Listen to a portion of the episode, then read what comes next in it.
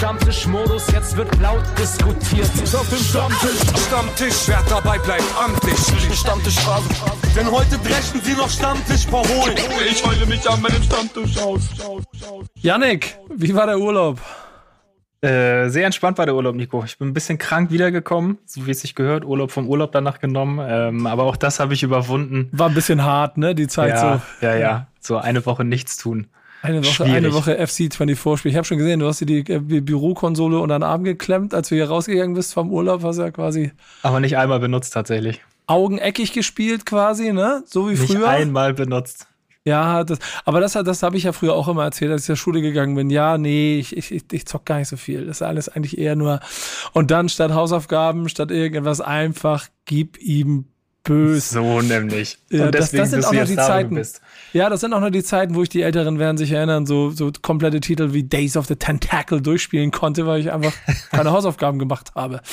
Dinge, äh, mit denen wir uns heute nicht mehr beschäftigen müssen, aber also zu, zumindest die aber irgendwie Thema heute werden könnten, denn äh, ich bin mir ziemlich sicher, dass sich das bis heute in den Generationen nicht geändert hat, dass diese bösen, nicht. bösen Konsolen schon Einfluss darauf haben, was denn aus unserer Jugend wird wenn sie nicht was mit Hip-Hop machen, oder? Ja. Also, ja, wo, wo, also, wen haben wir heute? Fangen wir mal damit an, Janik. Wen Fangen wir mal ganz vorne an. Wen haben ja. wir heute? Wir haben heute, ähm, ja, ein, einer dieser vielen äh, Hip-Hop-Tausendsasser, kann man, glaube ich, sagen. Da er ist Rapper, er ist Producer, er ist Autor, Radiomoderator, äh, hat Anfang des Monats mit Junge Wut seine letzte EP rausgebracht ähm, und zeichnet sich verantwortlich für das Projekt Rap macht Schule. Äh, Chrissa, herzlich willkommen. Hey, schön hier zu sein. Schön, dass du Ein da bist. Ein lastives Hey. Sehr gut. Aber du hast eine Radiostimme, das merkt man schon. So. Ja, oder eine Rapperstimme, je nachdem. Nee, eine Rapperstimme wäre aggressiver. Das ist eher so dieses hauchende Hallo. Herzlich willkommen. Ich Schön, dass ihr da seid. Entspannt zu sein. Die, gleich gibt es noch das Wetter. So. Genau. Auf, auf, der A, auf der A, welche Wasserbau die auch immer ist, A26, Stau am Kreuz Eupe Süd. Geblitzt so. wird auch. Ja, genau. Stark, finde ich sehr gut. Finde ich sehr gut. Ähm, aber ist nicht der Einzige in der Runde, ne? Nee, nee, nee. Ich bin, ich bin, mir gespannt, wie ich mit ihm umgehen muss heute. Ob ich, ob ich doofe Witze über ein paar Themen machen darf oder ob ich mich zusammenreißen muss. Ja, das klärt ihr lieber untereinander. Ähm, unser zweiter Gast ist äh, Lehrer an der Ida-Ehre-Schule hier in Hamburg-Eimsbüttel und äh, dort unter anderem verantwortlich für die erste Hip-Hop-Klasse in Deutschland. Ähm, Michi Kröger, schön, dass du da bist. Moin. Moin, danke für die Einladung. Ich kann mit Radiostimme leider nicht dienen, aber dafür habe ich schlechte Technik. Das ist äh, Digitalpakt für die Schulbehörde. Ne? Also liebe Grüße. Das ist so sind wir halt ausgestattet als Lehrkräfte. Das ist normal. Es, es hat, zeigt sich verantwortlich für äh, die erste Hip-Hop-Klasse und musikalisch für die zweite Bundesliga in der Vergangenheit. Habe ich gerade ganz schlecht verstanden jetzt. Das ist, sorry, das ist bei mir Tonproblem. Ja, ich glaube auch. Ist halt, ja. ist halt etwas, was wo, wo, du ja auch immer so ein bisschen, aber du hast auch deine, deine Rap-Karriere natürlich gehabt und hast natürlich auch dort auch Dinge gemacht. Deswegen äh, weißt du, wovon du sprichst. Ähm, aber auf jeden Fall voll im Thema und das können wir an dieser Stelle vielleicht schon mal ein kleines bisschen announcen. Wir hatten gemeinsam, glaube ich, also wir beide haben, deshalb können wir auch so rumquatschen, glaube ich, seit vielen, vielen Jahren sehr engen Austausch genau über diese erste Hip-Hop-Klasse, werden wir heute bestimmt noch drüber reden. Und wir haben gemeinsam äh, zusammen mit dem Partner Snipes äh, den äh, Schülerinnen und Schülern äh, etwas ermöglicht und sind nach New York geflogen. Mal ebenso. Und haben also. Typische Klassenreise. Ja, typische Klassenreise. So im Nachhinein ist mir bewusst geworden, was Michael vorher meinte. Mit, nein, ich gehe mit denen nicht vier Kilometer durch die Bronx spazieren. Nico, das kannst du knicken. ich weiß jetzt warum. Das wäre auch, also schon eine Bushaltestelle war eine, war eine Herausforderung an manchen Situationen. Ähm, aber es ist ein sehr schönes Projekt draus geworden. Wir haben eine Doku darüber gedreht, die wird gerade fertig gemacht und mit der werden wir Anfang des Jahres nochmal Premiere feiern. Da wird dann auch das greifen, was wir ja hier am Stammtisch sowieso haben.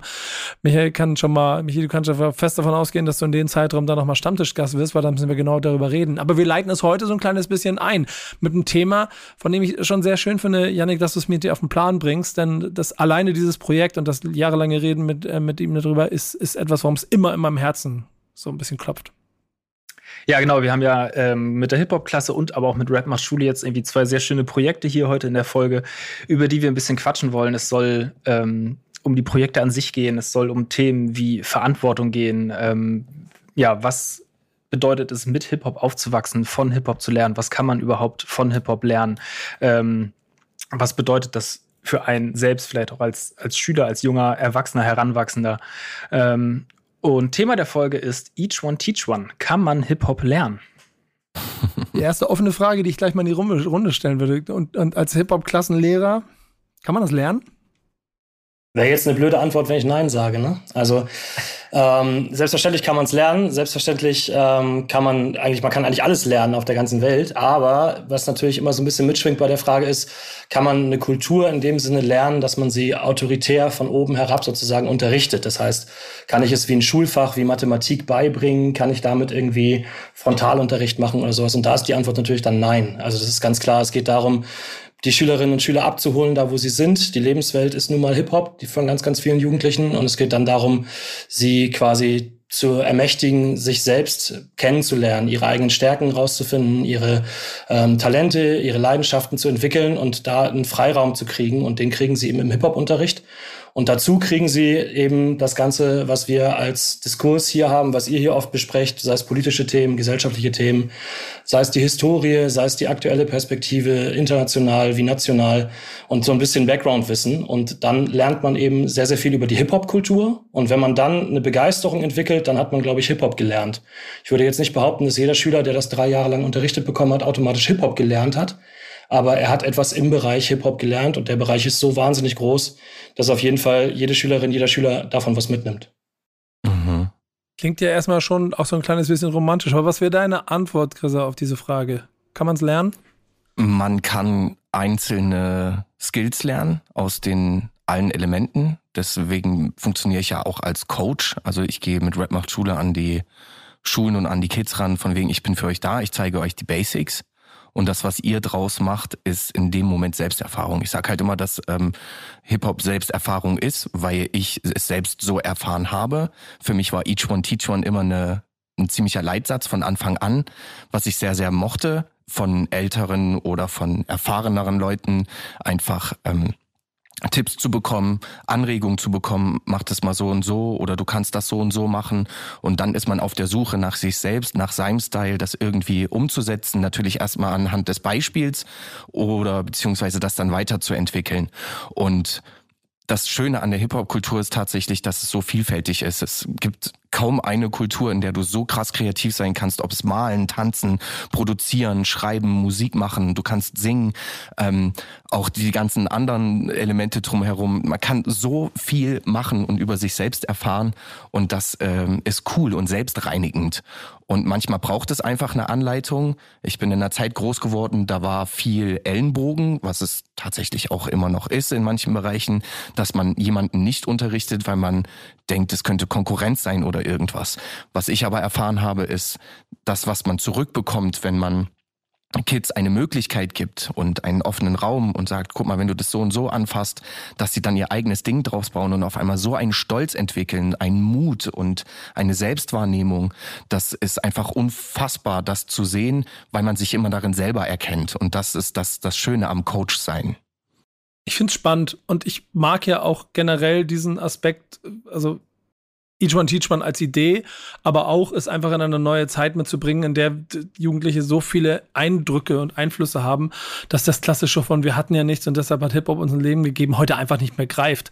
Man muss so ein bisschen natürlich auf das eingehen, was neue Generationen auch so als Spielfeld zur Verfügung haben. Janik, äh, als du in der Schule warst, ist ja auch schon lange her. Ja.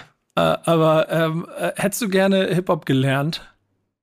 Ja, voll. Also, ich glaube, das ist jetzt also direkt irgendwie nächstes riesiges Fass auf, aber wenn ich so an meine Schulzeit zurückdenke und dann diesen klassischen Frontalunterricht, den man dann irgendwie doch natürlich als pubertierender Jugendlicher irgendwie mega langweilig empfindet und wenn man dann sowas wie Hip-Hop als Unterricht gehabt hätte, was dann ja ein Thema ist, was einen dann persönlich richtig interessiert, dann hast du ja automatisch viel, viel mehr Bock da irgendwie mitzuarbeiten, mitzumachen, so, das ist dann ja alles, ja, kommt dann ja viel, viel natürlicher so. Und ganz abgesehen davon, klar, ich bin irgendwie jetzt so im Privaten mit Hip-Hop aufgewachsen, Hip-Hop sozialisiert. Und natürlich hätte ich mich einen Arsch gefreut, wenn ich das in der Schule hätte auch noch irgendwie behandeln können, das Thema. Und nicht nur nach quasi Schulende zu Hause vom Rechner oder MTV gucken oder was auch immer.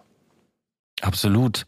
Ähm, ich finde halt auch, dass wenn man in die Schulen geht, dass man erst einen Impuls setzen kann für etwas, was vielleicht schon in einem drin ist, aber wie gesagt, der Mut einfach fehlt, es selber anzugreifen, weil der, es ist einfach so voll von so viel guten Scheiß mittlerweile. Ich, damals haben wir gedickt und haben uns Sachen rausgesucht und haben hungrig ähm, danach gesucht, was, was, was wir mögen. Und jetzt ist es halt einfach so, dass du komplett überschwemmt bist. Wenn dir aber jemand sagt, pack's so und so an und dann kannst du das auch. Und das ist halt einfach unfassbar viel wert. Ja, ja. Michael, Michael greift noch ein. Dachte nee, ich auch. Der, der, der kämpft noch mit dem Internet an, an der Stelle. Lass uns bitte aber vorher noch mal eine Sache machen, die wir so ein bisschen selbstverständlich gerade voraussetzen und in zwei Halbsätzen reicht das nicht, das zu erklären. Ähm, Michael, wir fangen mal bei dir an. Gib, gib mal bitte noch mal eine Zusammenfassung und das äh, ist, selbst wenn es schon getan ist, trotzdem für den Kontext wichtig. Was genau ist die Hip-Hop-Klasse und warum gibt's die? Also mein Nicht-Eingreifen eben war übrigens einfach nur ein Zeichen der Zustimmung, weil das, was Janik gerade auch sagte, haben bisher alle Gäste, die bei uns waren, ähm, gesagt und haben alle gesagt, Mensch, wenn ich so eine Klasse früher gehabt hätte, da wäre ich sofort reingegangen. Und ich glaube, das teilen eben auch die meisten Menschen, die eine Leidenschaft für die Hip-Hop-Kultur haben. Ich glaube, das hätte niemandem geschadet, ähm, wenn man als Wahlpflichtfach, das ist es eben bei uns, ähm, die Möglichkeit gehabt hätte, Hip-Hop in der Schule zu machen. Das ist auch eine Anerkennung für eine Kultur, die seit über 50 Jahren von Jugendkultur zu Mainstream geworden ist und das immer noch ist. Ähm, Hip-Hop-Klasse selber ist einfach nur ähm, ein ganz, ganz neues Konzept. Ähm, so neu ist es nicht, wenn wir sehen, dass wir eigentlich schon seit 20, 30 Jahren Workshops in dem Bereich geben. Der Unterschied ist einfach, einfach nur, dass wir oder ich mir irgendwann gesagt habe, nach jedem Workshop bekommt man gesagt, und du kannst es wahrscheinlich bestätigen, Mensch, das war klasse, das machen wir bald mal wieder. Und dann ist irgendwann die Frage, warum machen wir das nicht eigentlich immer? Und die Frage konnte mir keiner so richtig beantworten. Es gab kein, kein Argument, warum es nicht einfach dauerhaft implementiert werden sollte. Und darauf habe ich mich entschieden, ich möchte den Angriff dahin wagen. Ich möchte versuchen, Deutschlands erste Hip-Hop-Klasse auf den Weg zu bringen. Und bei uns ist Hip-Hop ein Unterrichtsfach. Das heißt, ein Schulfach, das in der Woche vierstündig unterrichtet wird das am Ende sogar als Zeugnisnote mit in die Abschlüsse der jeweiligen Schülerinnen und Schüler eingeht. Und wir sind eine sogenannte Profilklasse. Das heißt, wir sind drei Jahre lang zusammen als eine Klasse. Die SchülerInnen wählen in Jahrgang sieben, also da sind sie so 12, 13 Jahre alt, quasi Profilklassen. Da gibt es dann eine Theaterprofilklasse, eine Sportprofilklasse, eine Naturwissenschaftsprofilklasse und eben auch eine Hip-Hop-Profilklasse. Und für diese nächsten drei Jahre bis zu ihren Schulabschlüssen, bis zum mittleren Schulabschluss dann im besten Fall nach Jahrgang 10, sind sie dann eben in dieser Klasse. Und da sind 25 SchülerInnen mit auf diesen Weg gegangen, haben sich als Pioniere mit mir auf den Weg gemacht und gesagt, Mensch, wir gucken mal, was das Bildungssystem eigentlich im Inneren bereithält für so eine Idee. Und wir haben wahnsinnig viele tolle Partner und Unterstützer gefunden auf diesem Weg. Einer davon ist dieser komische, verwirrte Werder Bremen-Fan, der hier mit im Talk sitzt. und viele andere haben sich bereit erklärt, eben ihr Wissen zu teilen und eben diese Each One Teach One Mentalität, die auch gleichzeitig das Klassenmotto ist, irgendwie mit Leben zu füllen. Das heißt, es sind äh, KünstlerInnen dazugekommen, die einfach aus ihrem Leben erzählt haben, die den SchülerInnen ermöglichen, über den Tellerrand hinaus zu blicken, die sie auch gecoacht haben in den unterschiedlichen Elementen, so dass am Ende dieser drei Jahre, wir sind jetzt bei zweieinhalb Jahren, also wir laufen langsam auf das Ende zu, klar gesagt werden kann, die SchülerInnen sind jetzt so weit, dass sie selber als Multiplikatoren, als Coaches wiederum das weitergeben können. Wir haben Graffiti-Workshops schon von den SchülerInnen geleitet, wo wir über 50 Gäste aus Dänemark hatten. Das heißt, die SchülerInnen haben dann auf Englisch Graffiti-Workshops, Rap-Workshops, Breakdance-Workshops gegeben. Und das ist, glaube ich, was, wo man äh, im Schulsystem einfach am Ende des Tages daneben steht und sagt, Mensch, das ist doch genau das Ziel, mündige junge Menschen heranzuwachsen, äh, heranwachsen zu lassen, die selbstbewusst sind, die wissen um ihre Stärken, um ihre Leidenschaft, die sie weitergeben können und die in so einem schulischen Kontext trotzdem so viel kreativen Freiraum bekommen, wie es irgendwie möglich ist. Und das ist die Idee, die Fragen, wer bin ich, was kann ich, einfach in den Vordergrund zu stellen. Ich sage immer so gerne, den Rotstift benutzen alle Lehrkräfte, aber es ist Zeit, den Grünstift auszupacken und zu suchen nach den Stärken der jungen Menschen und eben nicht nur nach den Schwächen.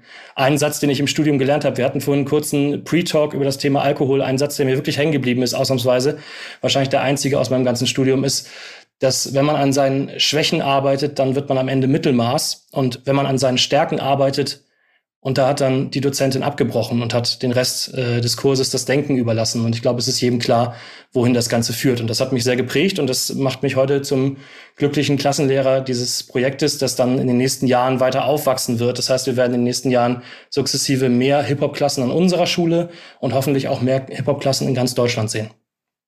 Nice. Mega gutes Projekt. Mhm. Dankeschön.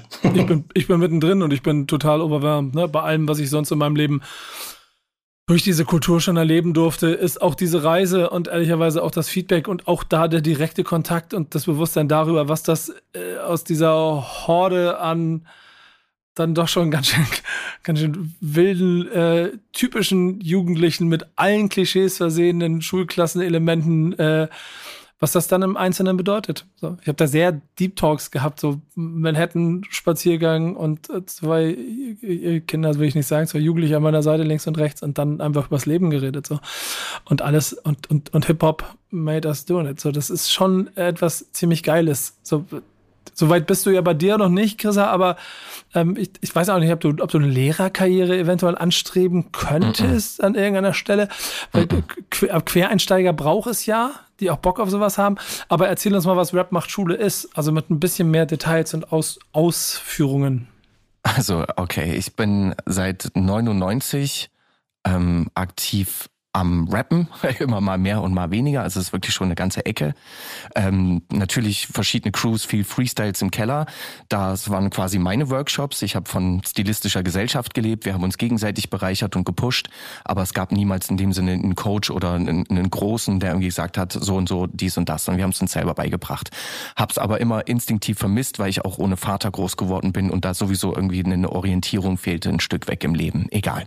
Jedenfalls gab es viele Crews und auch tatsächlich richtige Highlights. Ich war mal im Vorprogramm von RZA tatsächlich 2003 und ähm, danach hatte ich mir die Vene zum Herzen eingerissen beim Sport tatsächlich und da hieß es, ich kann Basketball an den Nagel hängen und dieses RZA-Konzert, das ähm, also dass ich im Vorprogramm dort war und ihn treffen konnte, hat mir unfassbar viel bedeutet und Gänsehaut und das war so ein emotionaler Moment. Da habe ich gesagt, ich mache dieses Hip-Hop-Ding weiter. Das ging dann noch zwei Jahre, dass ich äh, geschrieben und verschiedenen Crews gearbeitet habe, bis 2005 irgendwann ein Mann auf mich zukommen und hat mich gefragt, kannst du dir vorstellen, Schiller zu rappen für ein Jubiläumsjahr? Da dachte ich mir, okay, what the fuck, das interessiert mich eigentlich nicht, weil hat mich in der Schule nicht interessiert, was soll das sein? Außerdem war 2004, 2005 sowieso eine Zeit, in der man keine Rhymes geklaut hat, keine Lines geklaut hat und alles, was irgendwie gebeitet war, war verpönt.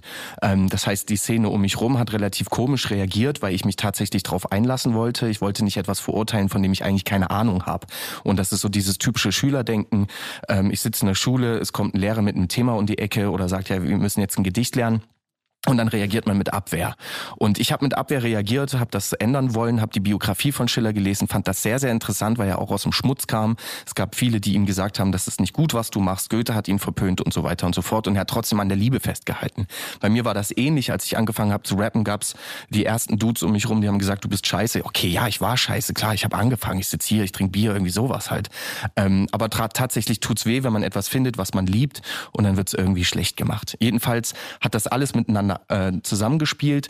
Ich habe die Biografie gelesen, habe mich Schiller verbunden gefühlt und habe die ersten Vertonungen gemacht. Und dann ging es irgendwie los. ARD war da, MDR war da, ZDF war da. Auf einmal ähm, wurde ich gebucht in die Schweiz und da habe ich an einem Festival äh, mit Kids zusammengearbeitet, das erste Mal, und hatte einen Song mitgebracht, habe den mit denen so ein bisschen einstudiert, ich habe den ein paar Mal vorgerappt, dann ging es um den Refrain und habe ich gesagt, es wäre super schön, wenn ihr bis morgen diese vier Zeilen vom Refrain könntet.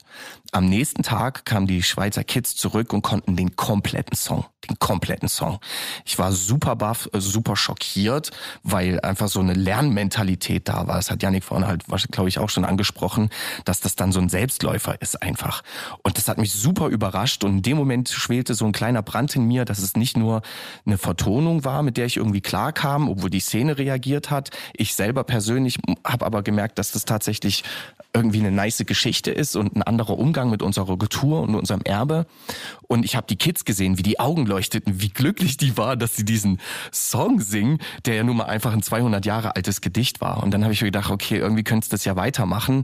Und in dem Moment ploppten aber auch schon die ersten Mails auf mit weiteren Einladungen an Schulen, Goethe-Instituten. Und tatsächlich, ehe ich mich versehen konnte, war ich in 38 Ländern unterwegs. Torch hat mal gesagt, ich bin der bekannteste Künstler nur halt im Ausland, nicht in Deutschland. ähm, das war tatsächlich sehr wichtig, äh, witzig damals. Und so habe ich halt weitergemacht, habe viel getourt, habe dann privat auch zwei Alben veröffentlicht und ähm, Rap macht Schule hat sich immer weiterentwickelt. Momentan ist es so, dass sehr, sehr viele Kreativworkshops gebucht werden. Das heißt, wir schreiben themenbezogen. Ich werde aber wirklich immer nur eingeladen, habe eine Projektwoche oder es ist mal ein Tag. Und dann schreibe ich mit den Kids. Ähm, ich gebe ihnen ungefähr eine Anleitung, wie man an Worte kommt, ein, ein Rhyme-Lexikon, wie eine Strophe aufgebaut ist, welche Basics man braucht für Songwriting, dass man aber am Ende auch offen ist ähm, und das versuche ich als Impuls mitzugeben mit einem Konzert. Und dann geht es eigentlich auch schon an die Eye-to-Eye-Arbeit, dass ich quasi begleite beim Schreiben. Hier brauchst du noch ein Wort, da kannst du noch was ausfügen, kannst du das anders ausdrücken. Und manchmal ist es auch so, dass wir aus der Diskussion heraus oder aus dem Gespräch heraus ähm, Sätze an die Tafel springen, das ist äh, Tafel bringen. Das ist dann wie gelebte Demokratie. Das heißt, wir unterhalten uns über etwas, schreiben einen Satz auf, dann stimmen wir ab, ist der okay so? Wenn die Mehrheit damit okay ist, dann ist er quasi abgestimmt, wie verabschiedetes Gesetz quasi.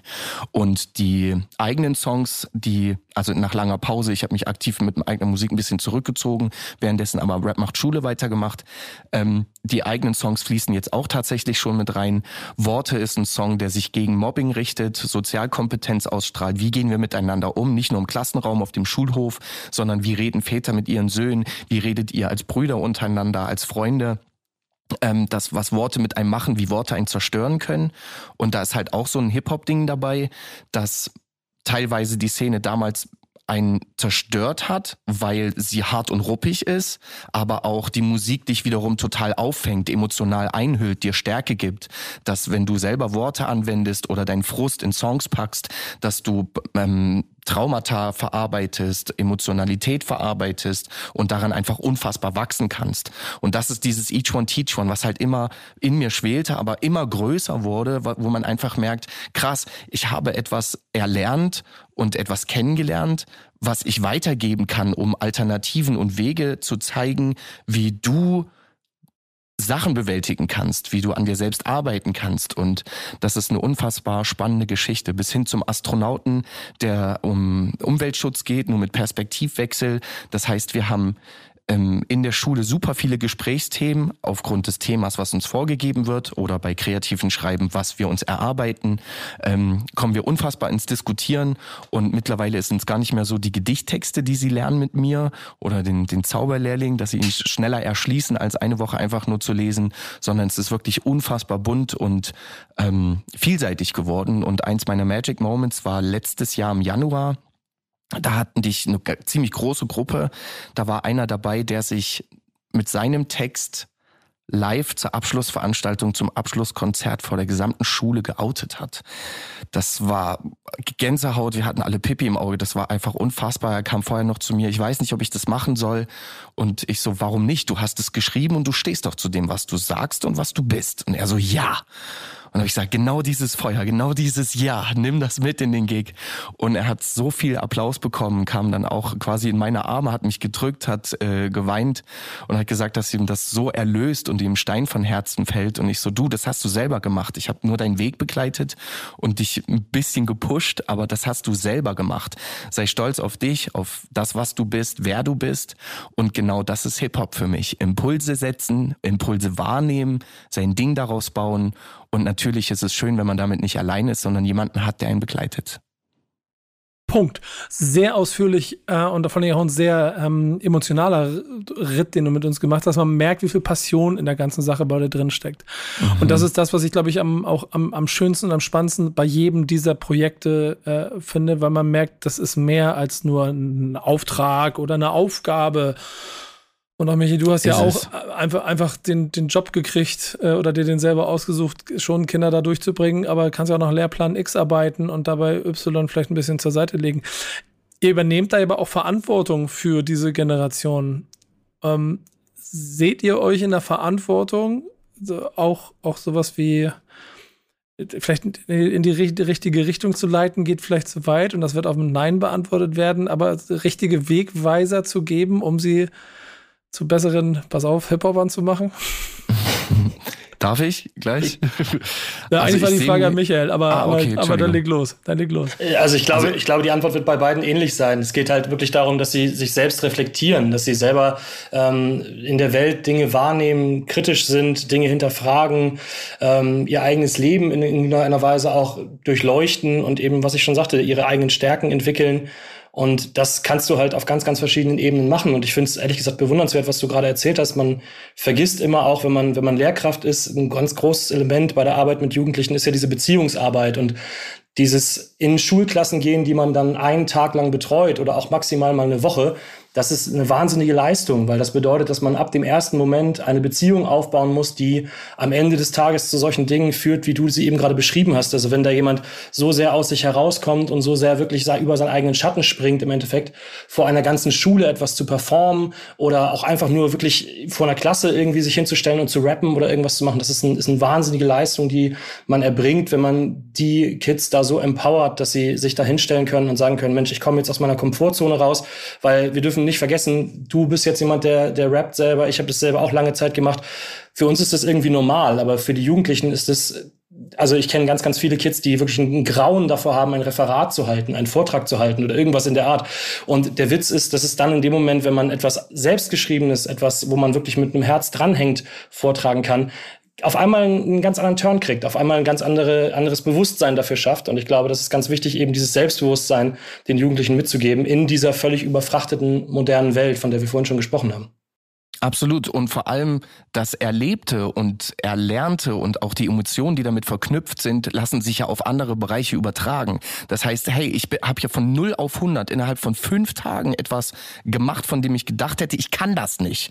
Das ist so das, das erste Ding von wegen, ja, okay, du kannst es jetzt nicht, aber wenn du dich reinhängst, dann kannst du es morgen können. Wenn du es morgen nicht kannst, dann kannst du es vielleicht übermorgen. Das ist mit Klassenarbeiten, mit Vorträgen, wie du gerade gesagt hast. Es schwingt alles irgendwie mit und motiviert ja auch in anderen Bereichen zu sagen, okay, ich kann es jetzt nicht. Aber dann kann ich es morgen. Und wenn ich hart genug Gas gebe oder manchmal nur einen Bruchteil mich engagiere, werde ich besser, anstatt eben den Kopf in den Sand zu stecken und zu sagen, es wird mir alles zu viel, das ist mir zu krass. Und in meinem Kurs ist es tatsächlich fast immer so, dass ich irgendjemanden dabei habe, der weint tatsächlich. Ich habe letztens einen Jungen gehabt, den habe ich positiv bestärkt, habe gesagt, Digga, du hast eine coole Stimme, du hast einen coolen Flow, warum versteckst du dich? Komm aus dir raus. Und in dem Moment, als ich ihm Props gegeben habe, hat sich bei ihm irgendwas gelöst in der Seele. Ich weiß es nicht. Aber er ist komplett eskaliert, ist nicht eskaliert in dem Sinne, dass er den Laden auseinandergenommen hat, aber er hat wirklich Tränen vergossen und ich habe einfach gemerkt, dass das positive Bestärken in seinem Alltag, in seinem Umfeld nicht stattfindet. Und ich als Externer eigentlich fremd fremder Mensch trefft dann emotionale ähm, Triggerpunkte bei ihm, die solche Knoten lösen. Dann klar war das ein komischer Moment. Seine Klassenkameraden haben ihm aber auch aufgefangen, anstatt ihn dumm zu machen sondern die haben die Situation gefühlt und sich komplett anders verhalten als vielleicht zehn Minuten davor, als sie wie wild im Klassenraum waren. Und ab diesem Zeitpunkt hat er seine Stimme benutzt. Er hat sich groß gemacht, Brust raus, hat das Mike richtig genommen und hat auf einmal seine Stimme lausgemacht. Und auf einmal war er da. Und alle seine Klassenkameraden und Parallelklassenkameraden halt auch so, wow, so haben wir dich noch nie wahrgenommen. Und das ist unfassbar cool zu sehen. Und das hat ja Hip-Hop mit, mit mir gemacht, mit dir gemacht. Das macht es mit Künstlern, wenn sie ihre Sachen erfahren oder Feedback bekommen oder einfach merken, hey, ich komme gerade voran. Und klar gibt man Impulse und begleitet das, aber am Ende für ihn ist es Selbsterfahrung gewesen. Ja, und er trägt es weiter. Also das ist das, was du gerade sagtest. Ne? Er trägt es weiter in der Schule, er trägt es weiter in die Berufswelt, er trägt genau. es weiter durch sein ganzes Leben. Also es ist nicht ausgeschlossen, dass der Jugendliche mit 40 Jahren irgendwo in einem Podcast sitzt und darüber spricht, wie ihn das verändert hat und wie das ihn auf den Weg gebracht hat, dass er was auch immer hinterher geworden ist. Das ist ja völlig egal. Es geht bei uns auch nicht darum und bei dir ja auch nicht, dass hinterher alle Jugendlichen Rapper werden oder äh, Graffiti-Sprayer mhm. oder ähm, Tänzer, sondern es geht darum, dass man wirklich genau das, was du gerade beschrieben hast, erfährt, nämlich eine Selbstwirksamkeit mitnimmt, dass man feststellt, okay, ich kann etwas leisten, aus mir selber erschaffen, das, was eben die Grundmentalität von Hip-Hop ist, dass ich es aus mir selber erschaffen kann. Und es ist eine ganz andere Nummer, ob ich eine Eins in Mathe-Test schreibe oder ob die ganze Klasse applaudiert, weil ich einen eigenen Song gerappt habe. So, das ist nicht zu vergleichen. Mhm. Und wenn mhm. irgendjemand die Frage stellt, gehört Hip-Hop in die Schule, dann ist die Antwort, wenn man diese Geschichten hört, aber dreimal ja und mit Ausrufezeichen. Ja, Genau, absolut. Ich habe noch auch noch eine Geschichte, ähm, versuch's kurz zu halten, ähm, auch ein weiteres Beispiel. Ich war in einer Klasse, wir haben auch kreativ geschrieben und es geht am Anfang eines Songs natürlich um die Eins. So, wer macht die Eins? So, wer ist der erste Rapper am Mic? Keiner will's machen, alle haben keinen Mut gehabt. Und es gab ein Mädchen, die generell schon die Woche ziemlich, ähm, wie soll ich sagen, ausgegrenzt wurde. Sie war einfach sehr stämmig, ne? Will jetzt nicht weiter das ausführen und war so ein bisschen ein Häufchen Elend. Sie wurde halt auch mies behandelt. Aber sie hat den Takt getroffen und sie hat gut geschrieben. Und als es darum ging, wer macht denn die Nummer eins? Wer rappt denn als erstes?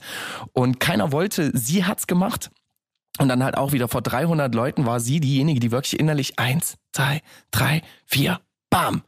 Und als wir auf die Bühne sind, ähm, haben Leute schon im Publikum, also die Mitschüler so in der Schule so ein bisschen gemunkelt, dies, das. Und ich weiß ja, wie es ist, ist halt überall so leider. Aber als sie anfing, war alles still. Und den gab's Applaus. Und auch sie ist zu mir gekommen und gesagt, das, das habe ich noch nie erlebt. Und wie gesagt, dann ja, ja, ja, ja. Es braucht externe Leute, die an Schulen ganz andere Impulse setzen, weil wie gesagt, das Erlernte lässt sich auf andere Bereiche übertragen. Genau. Boah, das ja, Thema, Verantwortung. Es geht um Verantwortung, ne? Ja, genau. Und das, das Thema ist sehr groß. Und äh, das ist im Kleinen etwas, was ich fühle, liebe und auch mag. Denn Hip-Hop als Kultur gibt jedem da draußen, wenn er mit dem richtigen Virus infiziert ist, die Möglichkeit, aus seinen ähm, eigenen Problemen herauszukommen. Wir müssen mal groß, mal kleiner sein, aber gerade als, als Kultur für Menschen, die, die irgendwo am Rand stehen, in welcher Form auch immer, und wir haben das in den USA an der, an der Mount Haven äh, School ja auch gesehen, so, das, das kann ein richtig krasses Vehikel sein aus, entweder du bist die, bist der oder die Gemobbte oder dein scheiß Bruder ist im Knast und du mhm. musst aufpassen, dass du nicht genau den gleichen Weg gehst. Ähm, und dann ist es ein schöner Pfad, den man bauen kann als Protagonist, der mit dabei ist. Wir, wir sind aber auch in einer Gesellschaft heute, die so aufgeladen und so hitzig und so, so, so viel Ellenbogen und so viel Gräben hat. Seht ihr auch dort eine über, ein bisschen über Kultur und über Skills und über das eigene Ego hinausgehende Verantwortung, die ihr spürt in der Arbeit mit Jugendlichen? Also auch ein bisschen sowas wie Kompass geben, wie, wie, wie so wieder ein, ein Werteverhältnis aufstellen? Absolut. Bei mir dreht sich alles um Werte am Ende. Also Sie sehen ja schon wie, die Art, wie ich kommuniziere. Wenn jemand dazwischen krätscht, dass ich sage, halt, stopp, quatsch da mal kurz nicht rein. Ähm, ich, ich wüsste gar nicht, wo ich anfangen soll, ehrlich gesagt. Es gibt so viele Stories. Aber ja, es basiert alles auf Werten und natürlich orientieren Sie sich auch gleich an, wie geht er damit um? Wie geht er mit dieser äh, ähm, Sache um? Und auch die eigene Musik trägt zum Beispiel Verantwortung. Ich habe ja gesagt, Worte, Astronaut. Aber auch das neue Projekt Junge Wut geht absolut gegen rechts gegen Populismus, gegen Chauvinismus, sogar ein bisschen Feminismus ist mit drin. Das alles irgendwie zusammenhängt und gut ist, sich darum Gedanken zu machen. Und darüber hinaus diskutiert man natürlich auch. Ich war letztens in der Schule, da hatte ich es mit 13-, 14-Jährigen zu tun, die mit Cap rumrannten in Hip-Hop-Montur, die haben geskatet und als eine politische Diskussion über die AfD aufploppte, haben die Dinger gedroppt, die eindeutig rechts waren, die Sprüche. Wo sie immer sagen, ja, ich bin nicht rechts, aber. Also, da gibt's kein Aber. Und sie haben halt eins zu eins den Quatsch ihrer Eltern nacherzählt. Und wenn du dann als Protagonist oder als Künstler, als Mensch mit Werten dort reinkommst, mit denen diskutierst, gibst du denen natürlich wieder neue Impulse zu reflektieren, das zu hinterfragen, nicht einfach alles nachzublubbern, sondern und meistens fühlen sie sich ja sogar wohl mit diesen Werten, weil diese gar nicht mehr vermittelt werden. Weil Lehrer sind überfordert manchmal, die Klassen sind zu voll, es ist zu unruhig, zu Hause hängen sie nur am Handy, die Eltern, oder geben die Impulse gar nicht mit, weil sie ihr Hobby selber schon aufgegeben haben und nur am Netflix hängen. Weiß nicht. Aber tatsächlich saugen die das richtig auf. Und nach Corona ist es sogar noch krasser geworden. Die Konzentrationsfähigkeit ist runtergegangen und der Hunger nach Menschlichkeit, der Hunger nach Bestätigung, der Hunger, ähm, wirklich etwas zu erschaffen, ist ganz, ganz groß bei den Kids. Aber sie sind auch unsicher. Ich glaube, es ist uns allen, also dieses Wort Safe Space sagt man ja immer ganz gerne dann, dass man wirklich diesen geschützten Raum schafft, der ja Schule auch darstellen soll, den du in deinen Workshops auch mit Sicherheit so darstellst, dass es eben eine Möglichkeit gibt, Dinge auszudrücken, wo jetzt nicht irgendwie der Vater oder die Mutter direkt alles mitkriegt, was man sagt, sondern wo man wirklich genau. auch für sich sein kann und eben das repräsentieren kann, was, wozu man selber steht. Ich habe jetzt gerade gestern ironischerweise tatsächlich eine neue Vokabel lernen müssen und auch lernen wollen, die sich Brave Space nennt. Also im Unterschied zu der nur sicheren Verwahrzone, in der man quasi in einer Komfortzone ist, in der man frei sein kann, eben auch zu politisieren, zu ähm, klarzumachen, dass man sich eben kontrovers austauschen muss, auch gerade in Schule. Und ich glaube, es ist eine ganz große Gefahr, die immer besteht, wenn man zu sehr etwas verurteilt oder verteufelt oder eben auch, weil man einfach ein Mensch ist mit selber eigenen klaren Wert- und Moralvorstellungen reingeht ähm, dass man dann eben diesen Diskurs nicht mehr schafft und Schülerinnen auf dem Weg eben verliert, weil man vielleicht selber eine ganz klare Meinung hat, aber wir erinnern uns alle selber, also ich weiß nicht, wie viele Meinungen meiner Lehrkräfte damals ich immer blind übernommen habe, weil ich die so sympathisch fand. Ich glaube, das war vielleicht ein oder zwei Lehrkräfte, wo ich gesagt habe, was der sagt, das wird stimmen. Ansonsten habe ich das eher kritisch gesehen oder sogar mich eher absichtlich dagegen gestellt, egal was die sagten. Und ich glaube, einmal sind diese externen Personen, wie du jetzt in dem Moment eine bist, ganz, ganz wichtig, aber es ist eben auch wichtig, intern den Versuch, den ich gerade jetzt seit zweieinhalb Jahren auf die Beine stelle, eben zu machen, dass man das System von innen eigentlich auch verändern muss indem man diesen Freiraum schafft für SchülerInnen, dass sie sich selber austauschen können, dass es auch erlaubt sein muss, eine Meinung zu vertreten, die vielleicht nicht Mainstream ist, die vielleicht nicht im ersten Moment von allen Seiten irgendwie als Top-Meinung dargestellt wird oder in jedem Geschichts- oder Lehrbuch steht, aber eben klar sein muss, das muss jetzt hier aufgelöst werden. Wir müssen darüber sprechen, wir müssen darüber streiten, wir müssen uns mhm. in die mhm. Haare kriegen, wir müssen in die Pause gehen und alle sind sauer aufeinander und wir müssen danach wieder zusammenkommen und einen Konsens schaffen, weil das ist das große Thema unserer Gesellschaft, eben nicht einfach nur, ich habe meine Meinung, du hast deine Meinung, du bist ein Arschloch und ich bin richtig, sondern wir müssen irgendwie aufeinander zugehen. Und ich glaube, das ist, da ist Hip-Hop ein ganz, ganz großes Medium für, um das zu ermöglichen um diesen Ausdruck darzustellen, um die SchülerInnen abzuholen, dass sie sich darüber eben austauschen können, ihre eigenen Positionen darstellen können, wir haben in der Hip-Hop-Szene ja oft genug diese, diese Beef-Metaphern. Du hast es vorhin von Schiller und Goethe erzählt. Ich hatte jetzt schon Angst, dass die beiden vielleicht auch mal Beef gehabt haben und sich gegenseitig Diss-Gedichte geschrieben hätten oder sowas. Ähm, äh, das, also, das, worauf ich hinaus will, ist, Streit gehört zu einer Gesellschaft dazu und es ist wichtig zu lernen, wie man sich richtig streitet, wie man sich argumentativ, kritisch auseinandersetzt und wie man sich dann wieder verträgt und die Hände reicht und gemeinsam eine Lösung schafft. Diese Ellenbogengesellschaft eben zu überwinden, indem man versucht, zusammen ein gemeinsames, größeres Ziel zu erreichen erreichen.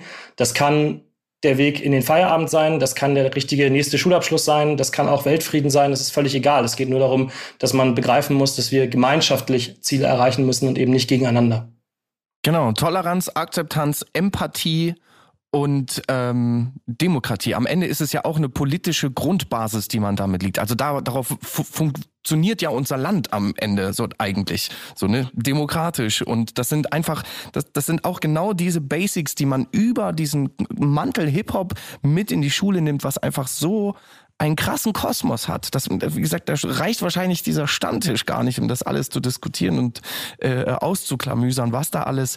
Äh, da geht's nicht einfach nur ums Reime schreiben und ich, ich rap jetzt ins Mikrofon und ich bin cool für ein Instagram-Video, sondern es ist wirklich das, was du alles drumherum mitbekommst, lernst und dann hoffentlich eventuell für dich selber rausfindest, dass du so weiterleben möchtest. Ähm, wie ist denn das bei euch gewesen? Ihr seid ja nun beide mit euren Projekten ähm, schon ein bisschen länger am Start.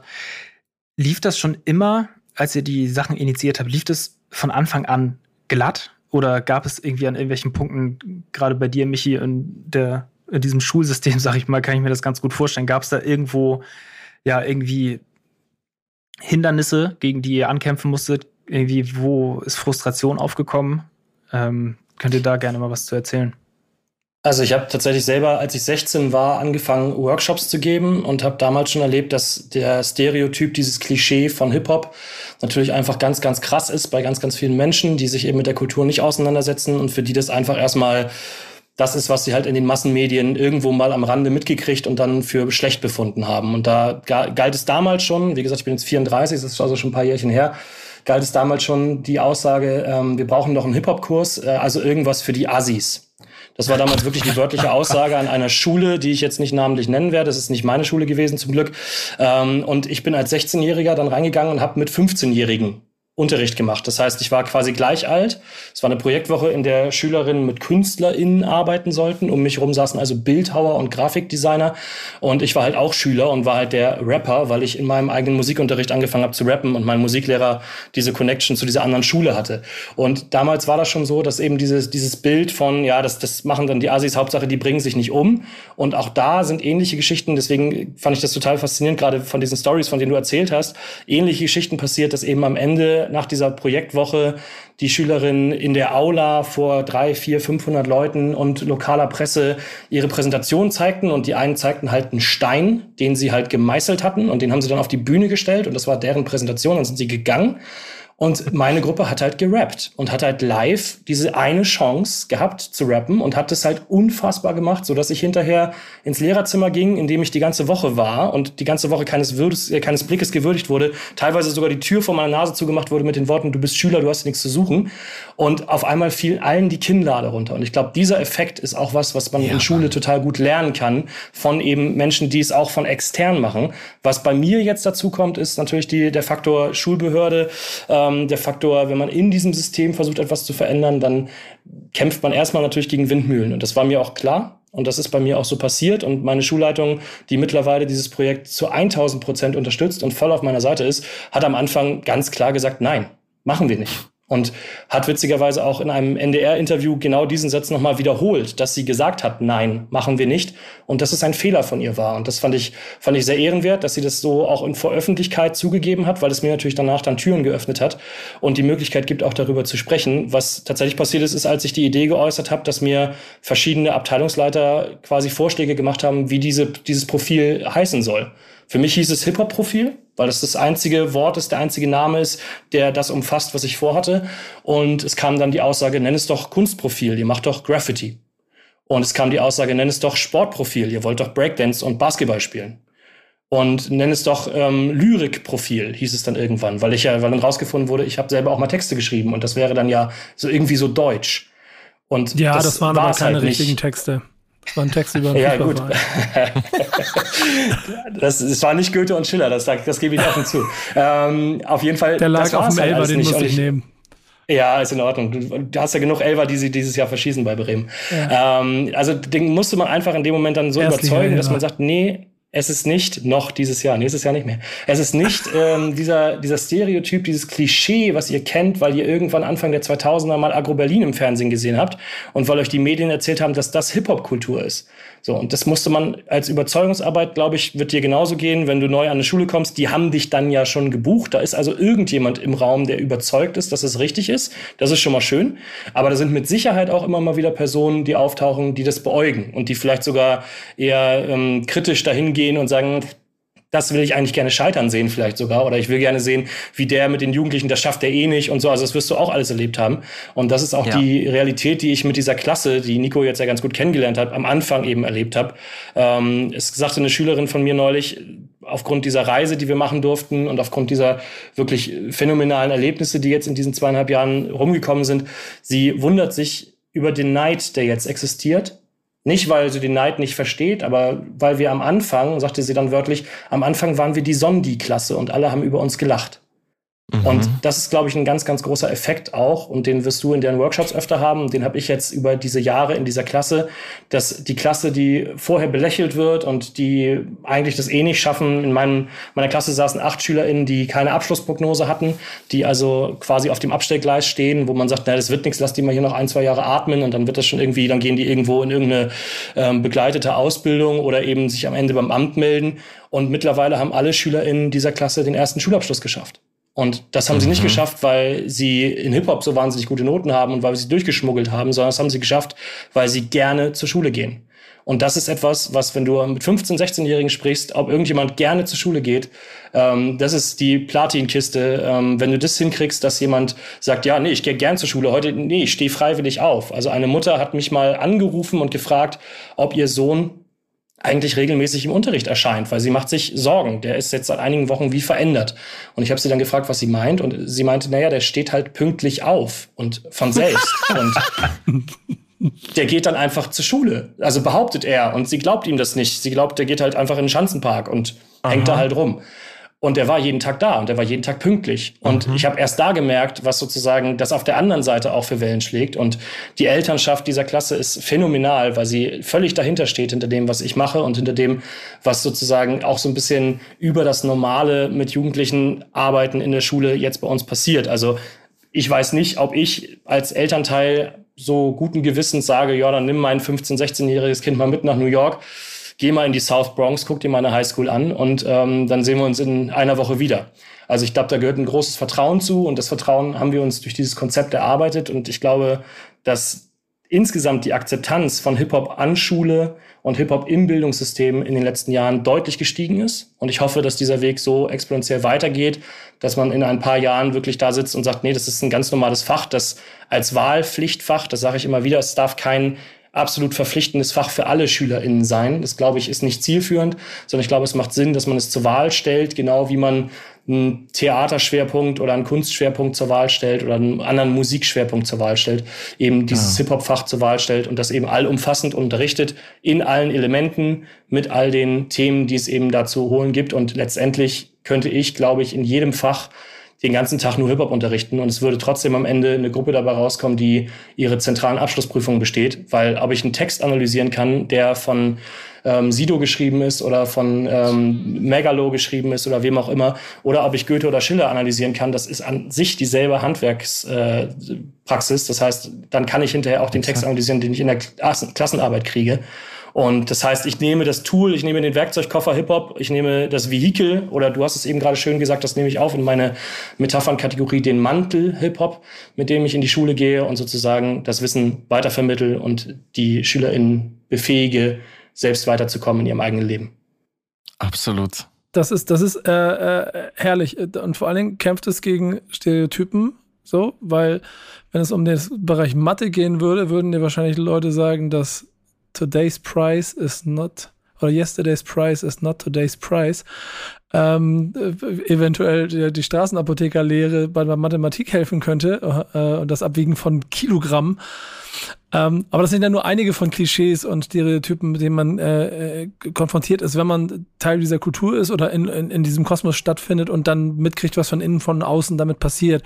Und mich, du hast jetzt viel geredet, äh, aber du hast dir trotzdem ein Thema mitgebracht und ich würde dich bitten, dieses Thema mal in den Raum zu werfen, denn das ist etwas, was hervorragend anschließt an das, worüber eben schon gesprochen hast, wo dann ihr anderen mal was dazu sagen könnt, was Michi denn jetzt wissen will eigentlich von uns. Ich muss dazu vorwegschicken, ich bin so ein bisschen in so einem ähm, politischen, pädagogischen Zwiespalt aktuell. Ich schreibe aktuell für die Universität Köln ähm, sogenannte Response auf wissenschaftliche Artikel zum Thema Hip-Hop und Pädagogik. Und da saß ich gestern, das hat auch nachher mit dem Classic zu tun, das ich äh, mitgebracht habe, da saß ich gestern und habe tatsächlich dieses Thema für mich entdeckt und habe mich gefragt, welchen Einfluss hat eigentlich die mediale Darstellung von Deutschrap auf die Bildung von rassistischen Vorurteilen und Stereotypen? Und zwar basierend auf der Annahme oder der These, dass viele Deutsch-Rapper, die in den Medien groß vertreten sind, eben einen direkten oder indirekten Migrationshintergrund mit sich bringen.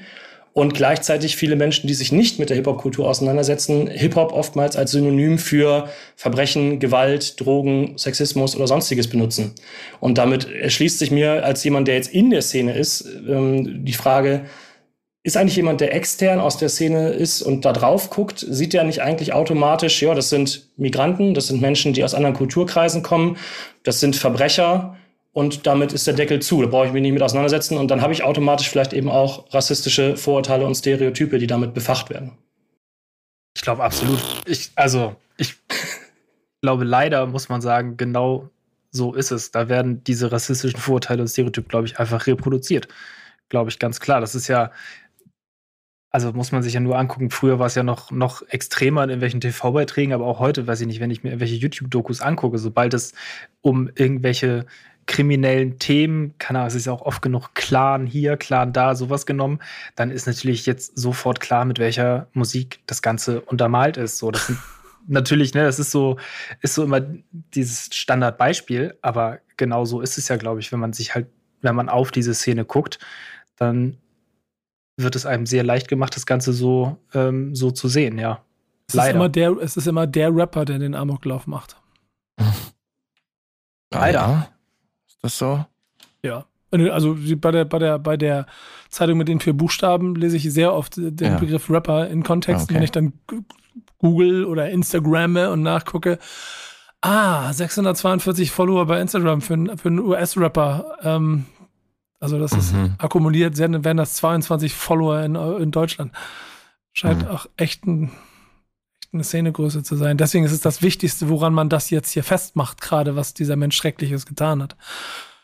das macht, es hat mich früher sauer gemacht als heute. Heute kann ich fast nur noch darüber lächeln, weil ich in ganz vielen Punkten schon merke, time is on our side. Und es äh, wird dadurch, dass du länger mit der Kultur in Verbindung bist und sie auch positiv konnektierst und, und lebst und vor allen Dingen durch Arbeit wie eure auch dafür sorgst, dass auch nächste Generation halt vielleicht auch ein bisschen klassisch gelehrt, aber dadurch trotzdem neu interpretiert, äh, es in die Welt hinaustragen, was es für po gute positive Signale daraus entstehen können ist das ein bisschen eine Frage der Zeit, bis sich das ändern wird. So, denn die, die, also ich habe gestern ein großes, längeres Gespräch für ein Projekt, da kann ich, ne, kann ich gar nichts drüber sagen eigentlich, aber mit jemandem gesprochen mit Migrationshintergrund und über Stereotypen und das, dessen Weg im Prinzip genau so durch Stereotypen auch mitgeprägt wurde und er am Ende hier aber stehen kann und sagen, ey, aber ich, ich bin hier. Ich zahle mehr Steuern als zehn von den Leuten da draußen, die sich alle über mich aufregen und die mich alle kacke finden, zusammen. Aber mir mhm. wollte keiner glauben. Absolut. Also ich finde das sowieso super komplex alles. Also auf der einen Seite gibt es das Entertainment-Ding. Gewalt und Sex hat sich schon immer verkauft, egal ob das Filme oder Videospiele sind. Ähm, Pornoindustrie, Horrorfilme, Actionfilme. Es, es verkauft sich halt einfach gut, weniger als Dramen oder ne, andere Filme. So ist es im Hip-Hop tatsächlich auch. Es gibt die, die ehrlich darüber schreiben, weil sie nur eine Vergangenheit haben wenn man jetzt, ich lese zum Beispiel gerade das Tao des Wu-Tang, ähm, da hört man ja halt auch einfach raus, dass der Scheiße gebaut hat und dass sie sich da raushieven wollten und das mehr oder weniger ja dann auch sukzessive geschafft haben. Klar ist dann Erfolg wieder eine andere Sache, ähm, aber sie reden dann über ihre Vergangenheit und wollen andere Wege gehen, was schon erstmal hoch anzurechnen ist, aber das heißt ja nicht, dass das gut ist, was sie gemacht haben, aber es verkauft sich halt auch einfach gut. Ähm, und ich glaube, dass halt auch eine elterliche Verantwortlichkeit darin liegt. Und für mich als Coach, wenn ich an Schulen gehe, rede ich da auch drüber, dass man differenzieren muss. Ähm, es gibt halt auch einfach Texte, die komplett einen Entertainment-Faktor haben und solche Sachen verherrlichen oder, oder ausspielen. Und da ist es für mich eigentlich ziemlich egal, welche Hautfarbe du hast oder welchen Hintergrund du hast. Wenn du über solche Dinge redest, ähm, musst du dir im Klaren sein, wer das hört. So. Und ich habe Konzerte gesehen, ausverkaufte Konzerte, auch von den Künstlern will ich nichts sagen, die eins zu eins 13-Jährigen ihre Lines ins Gesicht spucken, die definitiv nicht für 13-Jährige gemacht sind. Und die, ah ja, ich kauf deine CD. Okay, krass, so funktioniert das. Ähm, Summer Jam hat mir mal in einem Interview gesagt, ey, Chrissa, wenn du ähm, zehn Level runterschreibst textlich, dann wird es auch mit dem Erfolg. Da dachte ich mir, nee, da bin ich Idealist genug, das kann ich nicht.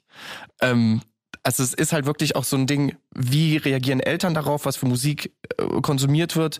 Spricht man darüber? Nimmt man Texte auseinander? Wie hinterfragt man das selber? Und klar gibt es die, die Gangster-Rapper, die einen Haufen Scheiß erzählen oder auch mit Migrationshintergrund, die ihre Geschichte erzählen und da sich viele drin wiederfinden. Aber das ist halt, wie gesagt, auch so super komplex. Ich finde trotzdem, dass man halt einfach filtern sollte. Was ist Entertainment? Was ist deren Geschichte? Was hat das mit meiner zu tun? Ich meine, ich, hab, ich konsumiere auch Musik, mit deren Welt ich nichts zu tun habe. Einfach, weil es sich cool anfühlt und weil ich deren Weg beeindruckend finde. Aber das heißt doch noch lange nicht, dass ich das machen muss. So, aber viele nehmen sich das halt als Role Model, als, ähm, als Ideal, um dem nachzueifern. Und das ist nicht gesund. Ähm, es ist auch nicht gesund, sich wie Michael Jackson zu operieren. Es ist auch nicht gesund, sich wie ein Bodybuilder alles reinzufressen und zu trainieren. Es ist auch nicht gesund, wie, wie, wie, wie manche Rapper die Schule abzubrechen und dann zu sagen, ich werde oder ich werde YouTuber, ich werde YouTuber und Rapper. Das, nein, das aber, ist nicht gut. Man kann das, aber ähm, äh, Michael, ich, ich muss da sofort mal rein, weil da interessiert mich mal, was, was äh, ja ganz oft eine Diskussion ist, die ich auch führe, wenn es um Verantwortung für Künstler geht oder von Künstlern für ihre Hörerschaft, die 13-Jährigen, die ins Gesicht schreien und so was alles. Das kommt ja sehr, sehr oft auch, dass damit man eigentlich dann auch Rap verbieten oder so und so solche Künstler verbieten sollte, weil das ist ja nichts, was unsere Jugend hören sollte. Mein äh, ein, ein Baustein meiner Argumentation für die Diskussion dazu ist dann auch immer, dass es keinen Erziehungsauftrag von Künstlern für ihre, für ihre Fans gibt, sondern dass das zu Hause stattfinden muss. Und wenn die fehlende elterliche Erziehung nicht, äh, also wenn, wenn die nicht vorhanden ist, dass dann genau das der Nährboden ist, in Orientierungslosigkeit solchen Profilen nachzueifern. Jetzt hast du eine Hip-Hop-Klasse und du hast so ein schönes Gespräch von, ich glaube nicht, dass der zur Schule geht. Ähm, Ähm, wie formulieren wir es mal? Äh, also ich, da, wird ja schon irgendwas von, also da stecken Problemkinder drin, da, da stehen Schicksale drin, über die wir nicht werten wollen, was vielleicht auch Familiensituationen bedeutet haben. Aber hast du trotzdem so ein, so ein Grundgefühl dafür, inwiefern vielleicht auch da in Familien, wo Hip-Hop gar kein Thema war, Hip-Hop auf einmal dazu beitragen konnte, dass es vielleicht auch in, in, in, in, der, in, der, in der Familienbeziehung dadurch eine andere Note bekommen hat. Ich versuche das so schwammig wie möglich zu formulieren, aber ich glaube, du verstehst, was ich meine. Also, wenn ich sagen, haben die Eltern ja nicht ihre Verantwortung übernommen oder wurden die Kinder bessere Kinder durch Hip-Hop? Aber es geht ja um das Verhältnis in der Familie. Aber hast du da Veränderungen wahrgenommen bei den Kindern? Also ich glaube, dass die Jugendlichen, die bei mir in der Klasse sind, ich habe das nach der ersten Fahrt nach Berlin, die haben wir in, in Jahrgang 8 schon äh, gemacht und da habe ich schon gesagt, die sind jetzt alle schon ein halbes Jahr älter. Und ich glaube, das ist mit jeder Fahrt noch mal ein halbes Jahr älter geworden. Also von dem, wie sie sich verhalten und von dem, wie sie sich selbst reflektieren können und einschätzen können, was sozusagen in ihrem Leben so die Themen sind, die sie interessieren und womit sie sich auseinandersetzen wollen. Und ich glaube, dass da, ich bin natürlich nicht bei denen zu Hause und sehe die familiären Kontexte nicht ganz so eng wie denen in der Schule. Aber ich glaube, dass da auch eine ganz, ganz große Entwicklung stattfindet, eben so eine Art Erwachsenwerden. Also so eine Art, ich, ich bilde meine eigene Identität heraus, ich stelle fest, wer bin ich eigentlich.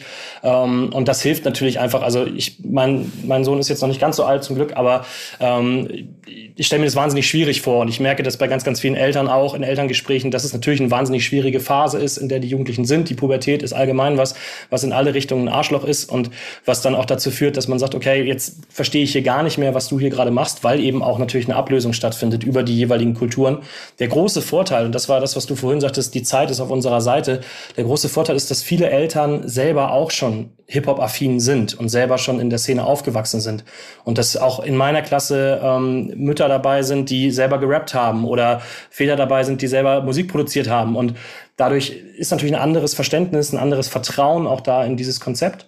Und was mir ganz wichtig ist, ist, glaube ich, nochmal, um zurückzukommen auf das, was wir gerade eben besprochen haben, dieser Filter, der muss irgendwo eingebaut werden. Also ich glaube, diesen Filter kann man in der heutigen Gesellschaft nicht den Eltern oder den Kindern alleine lassen, wo man sagt, das müsst ihr irgendwie selber hinkriegen, ihr müsst es irgendwie filtern. Das heißt nicht, dass die KünstlerInnen selber dafür verantwortlich sind, die betreiben Kunst. Und es wäre total falsch, Künstlerinnen abzuverlangen, dass sie jetzt ihre Kunst in irgendeiner Form selbst zensieren oder so verbiegen, dass sie nicht mehr authentisch sind oder was auch immer ich glaube einfach daran, dass das Bild, was die Medien schaffen und das Bild, was wir in unserer Gesellschaft auch im allgemeinen Diskurs geschaffen haben, ein ganz, ganz verqueres ist und ein völlig ähm, problemorientiertes statt eines, eines lösungsorientierten Bildes. Also wir haben hier in Deutschland Hip-Hop eigentlich immer so ein bisschen verstanden als so eine, ah, so ein bisschen die Schmuddelkinder aus der Ecke und dann gerne, wie gesagt, die Gewalttätigen und das ist irgendwie alles ein bisschen düster und passt alles nicht so. Wenn ich auf eine Party gehe und erzähle, ich gucke gerne Filme, dann verurteilt mich keiner, weil das erste, was im Kopf ist, irgendein Gangster oder irgendein Horror-Splatter-Movie ist. Aber wenn ich auf eine Party gehe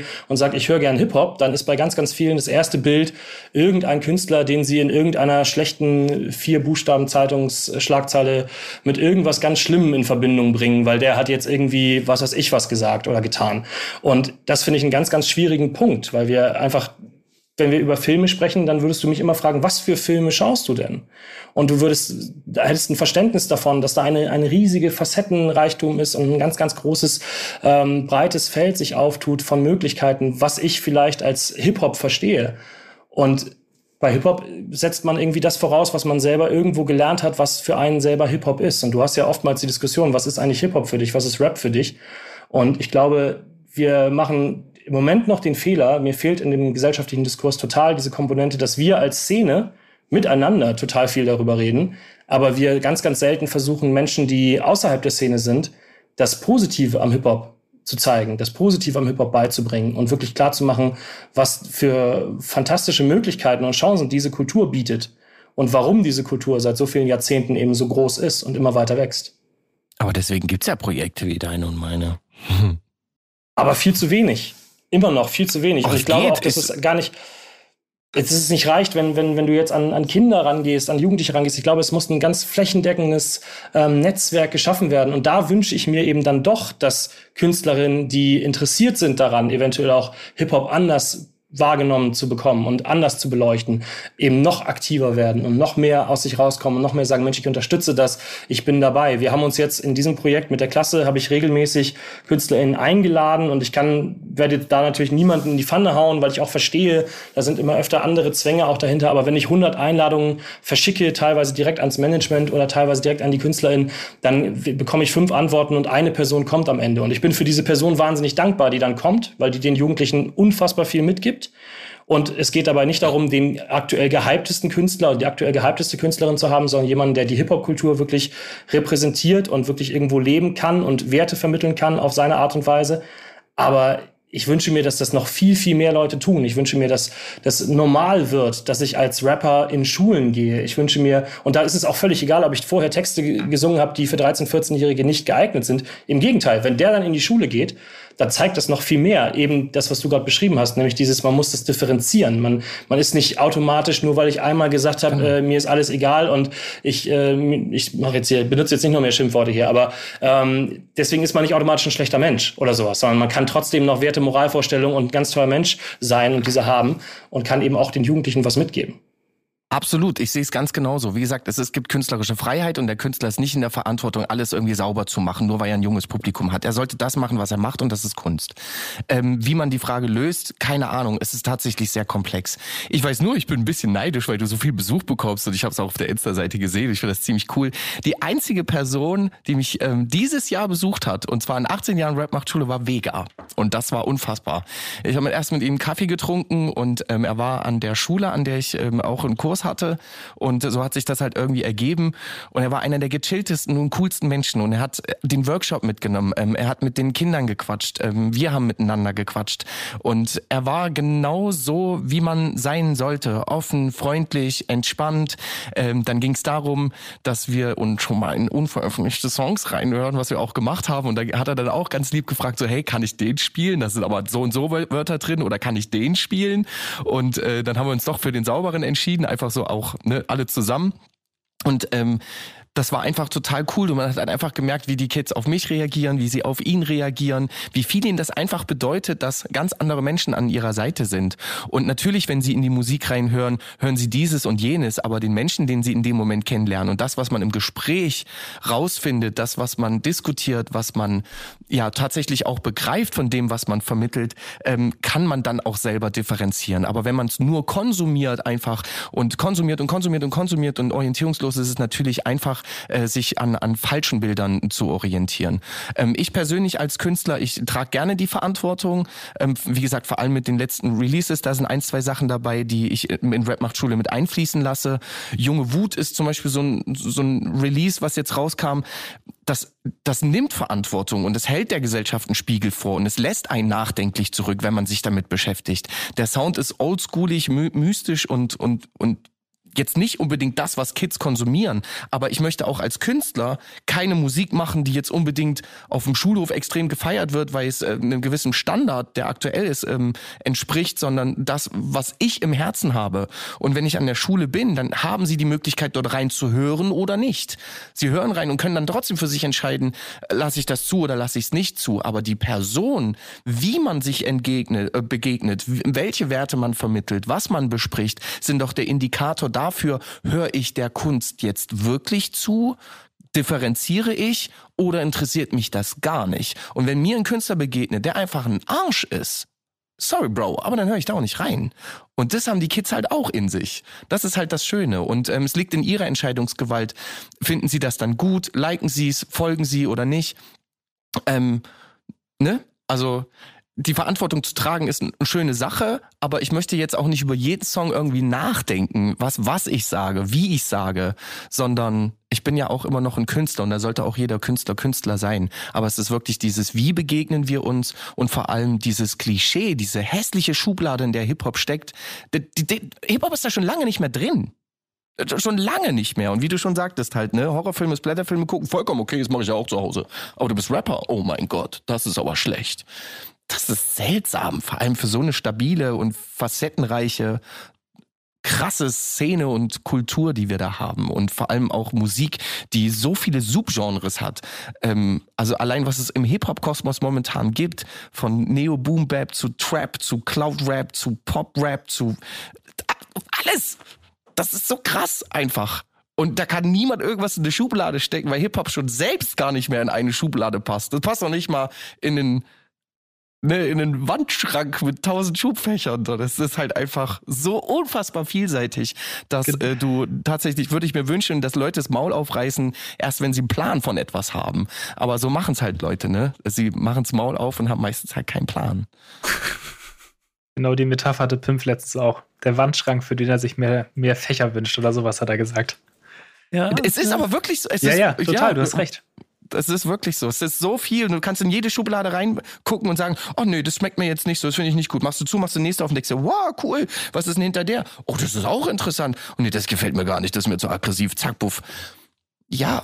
Und wenn wir, wenn wir Rap schon als Wandschrank begreifen, also ich meine, Rap beschreibst du jetzt gerade als Wandschrank, was ist dann Hip-Hop? Also, wenn, wenn Rap der Wandschrank ist, dann ist, dann ist Hip-Hop ja mindestens mal die ganze Wohnung. Und vielleicht mindestens. sogar ein ganzes Haus. Mindestens. So, also das, und damit sich auseinanderzusetzen und dann einfach abzuurteilen, weil man in der Jugendknast-Dokumentation im Hintergrund ein Instrumental von Bushido laufen lässt und dann zu sagen, ja, das ist alles irgendwie alles derselbe Mist. Das ist wirklich ah, so billig und das ist, äh, also Eins habe ich noch und zwar äh, Nico hat äh, so ein bisschen was reingeworfen und zwar habe ich schon mehrere Workshops im Jugendknast gegeben. Ähm, teilweise um den Deutschunterricht ein bisschen voranzubringen, was Schreibkompetenz und Lesekompetenz angeht, weil das Geschriebene muss ja auch gelesen und umgesetzt werden, aber auch als Art der Therapie. Und die haben Sachen geschrieben, da kann ich gar nichts mit anfangen, weil das halt einfach krasser Scheiß ist. Der ist aber teilweise so überspitzt und kanalisiert wiederum echte physische Gewalt in innerliches Chaos, setzt es auf Papier, drückt es in Musik aus und tut somit eigentlich niemanden weh. Der, der, es gerappt und geschrieben hat, der ist es los. So, der, der kann damit Sachen verarbeiten. Und das ist doch am Ende Musik, dass sie kanalisiert.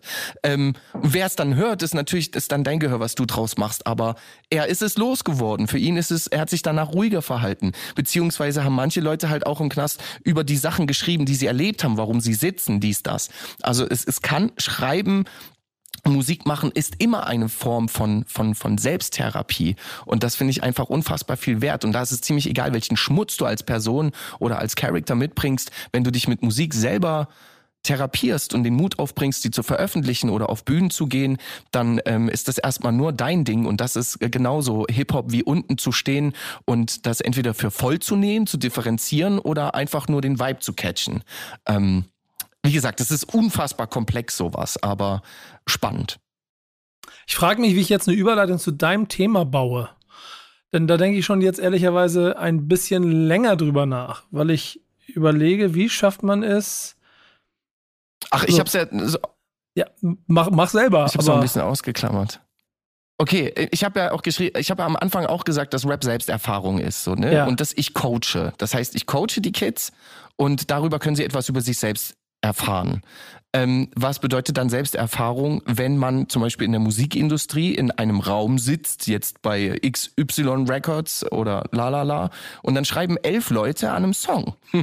okay, der Künstler ist wahrscheinlich schon ein gemachter Künstler, aber was hat diese Art des Songwritings in einer AG Songwriting noch mit Selbsterfahrung zu tun oder ist, weil das würde mich tatsächlich interessieren, weil dann ist es für mich tatsächlich auch gar nicht mehr so Hip Hop, aber da bin ich wahrscheinlich oldschool genug und bin so ein Verfechter von dem, äh, dass du halt einfach deinen eigenen Scheiß schreibst und deine, dein eigenes Ding machst ähm, und nicht halt wie gesagt von zehn anderen Leuten. Ja. Ich glaube, wenn man sich da, wenn man jetzt wirklich von Industrielevel große Labels, wie auch immer spricht, dann ist es leider die Wahrheit, in der wir uns heute befinden, dass Rapmusik de facto einfach Popmusik ist, die sich einfach arschgut verkauft und dass da dann natürlich irgendwie Teams zusammengestellt werden, um ein möglichst perfektes Produkt am Ende irgendwie rauszubringen. Ähm, ganz generell, also natürlich hat das auch für mich in meinem Verständnis jetzt nicht so viel mit Hip-Hop zu tun, mit diesem DIY-Gedanken und ich baue mir das selber auf und mache es so, wie ich das möchte. Ähm, Wobei ich aber auch eigentlich nicht, also das natürlich überhaupt nicht verurteilen möchte, wenn man sich in irgendwelchen Camps zusammensetzt und jeder schmeißt ein paar Cents in den Topf und bastelt an einem Song oder einem Album irgendwie mit. Ähm, deswegen würde ich es auf der anderen Seite aber trotzdem nicht verurteilen, wenn auf diese andere Art und Weise irgendwie jetzt, egal ob, ob Ghostwriting-mäßig oder ne, wie auch immer die Marketingmaschine läuft, ähm, da wird halt ein Produkt gebaut. Das würde ich auch gar nicht so verurteilen, wenn so Musik entsteht, weil es halt, naja, de facto einfach, es, es verkauft sich halt einfach gut. So, ich glaube, das Ganze ist dann gerade, was so eine Künstleridentität angeht, nicht so unbedingt nachhaltig, weil dann halt eher Produkte als KünstlerInnen aufgebaut werden. Ähm, und natürlich steckt denn da wahrscheinlich auch, wo du ja drauf hinaus willst, deutlich weniger Persönliches vom jeweiligen Artist mit drin, logisch. Ähm, aber das ist genau das, was ich ihm gesagt habe, fällt ja natürlich auf diese, auf diese Nachhaltigkeit zurück. So, wenn persönliche Geschichten, Stories, Erfahrungen damit drinstecken, ähm, dann ist das natürlich Musik, die man irgendwie viel mehr so aufsaugen kann, wo man dranbleibt, die viel mehr Inhalt und, und Konsistenz hat, einfach so.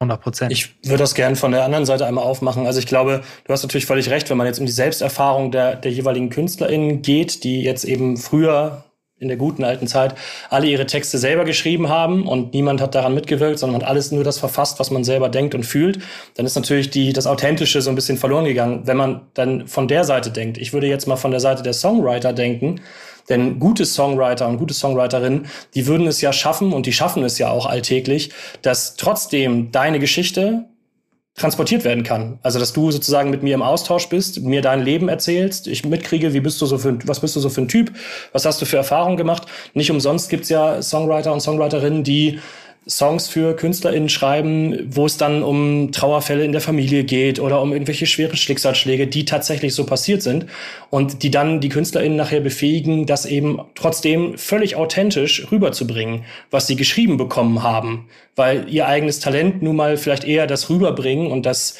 ähm, Vermitteln von Dingen ist und nicht so sehr das Aufschreiben von Dingen oder weil vielleicht jemand anders, der von draußen drauf guckt, das hat noch viel besser formulieren können. Also ich will den Leuten nicht absprechen, dass nicht trotzdem ein großer Teil von ihnen selbst in ihrer Musik steckt, alleine durch die Performance, die man reinlegt. Das weißt du selber, wenn du im Studio bist, deine Texte rappst, dann, dann packst du einen großen Teil von dir rein. Es geht nicht nur um die Wörter, die du sagst, es geht auch um die Art und Weise, wie du sie sagst. Und auch das ist dann deine Identität, die mit reinfließt in so einen Song. Und ich glaube, dass beides gut koexistieren kann. Also ich glaube, es gibt genug Menschen, die ihre eigenen Texte schreiben, die ausschließlich ihre eigenen Sachen performen und machen, die das auf einem sehr, sehr hohen Level machen. Und es gibt ja sogar mittlerweile eine ganze Menge Songwriter und Songwriterinnen, die selber auch noch ihre eigene Musik machen und dann dazu eben Songwriten ähm, und damit eben das große Geld verdienen, weil letzten Endes da eben auch manchmal eben sogar mehr Geld zu holen ist, als wenn ich das selber alles schreibe für mich.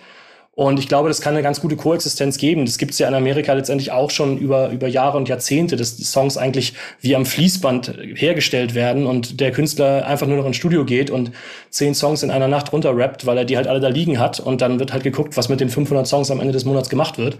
Und das ist so ein bisschen, ich glaube, also die Vorstellung, dass Hip-Hop sozusagen authentisch sein muss, teile ich.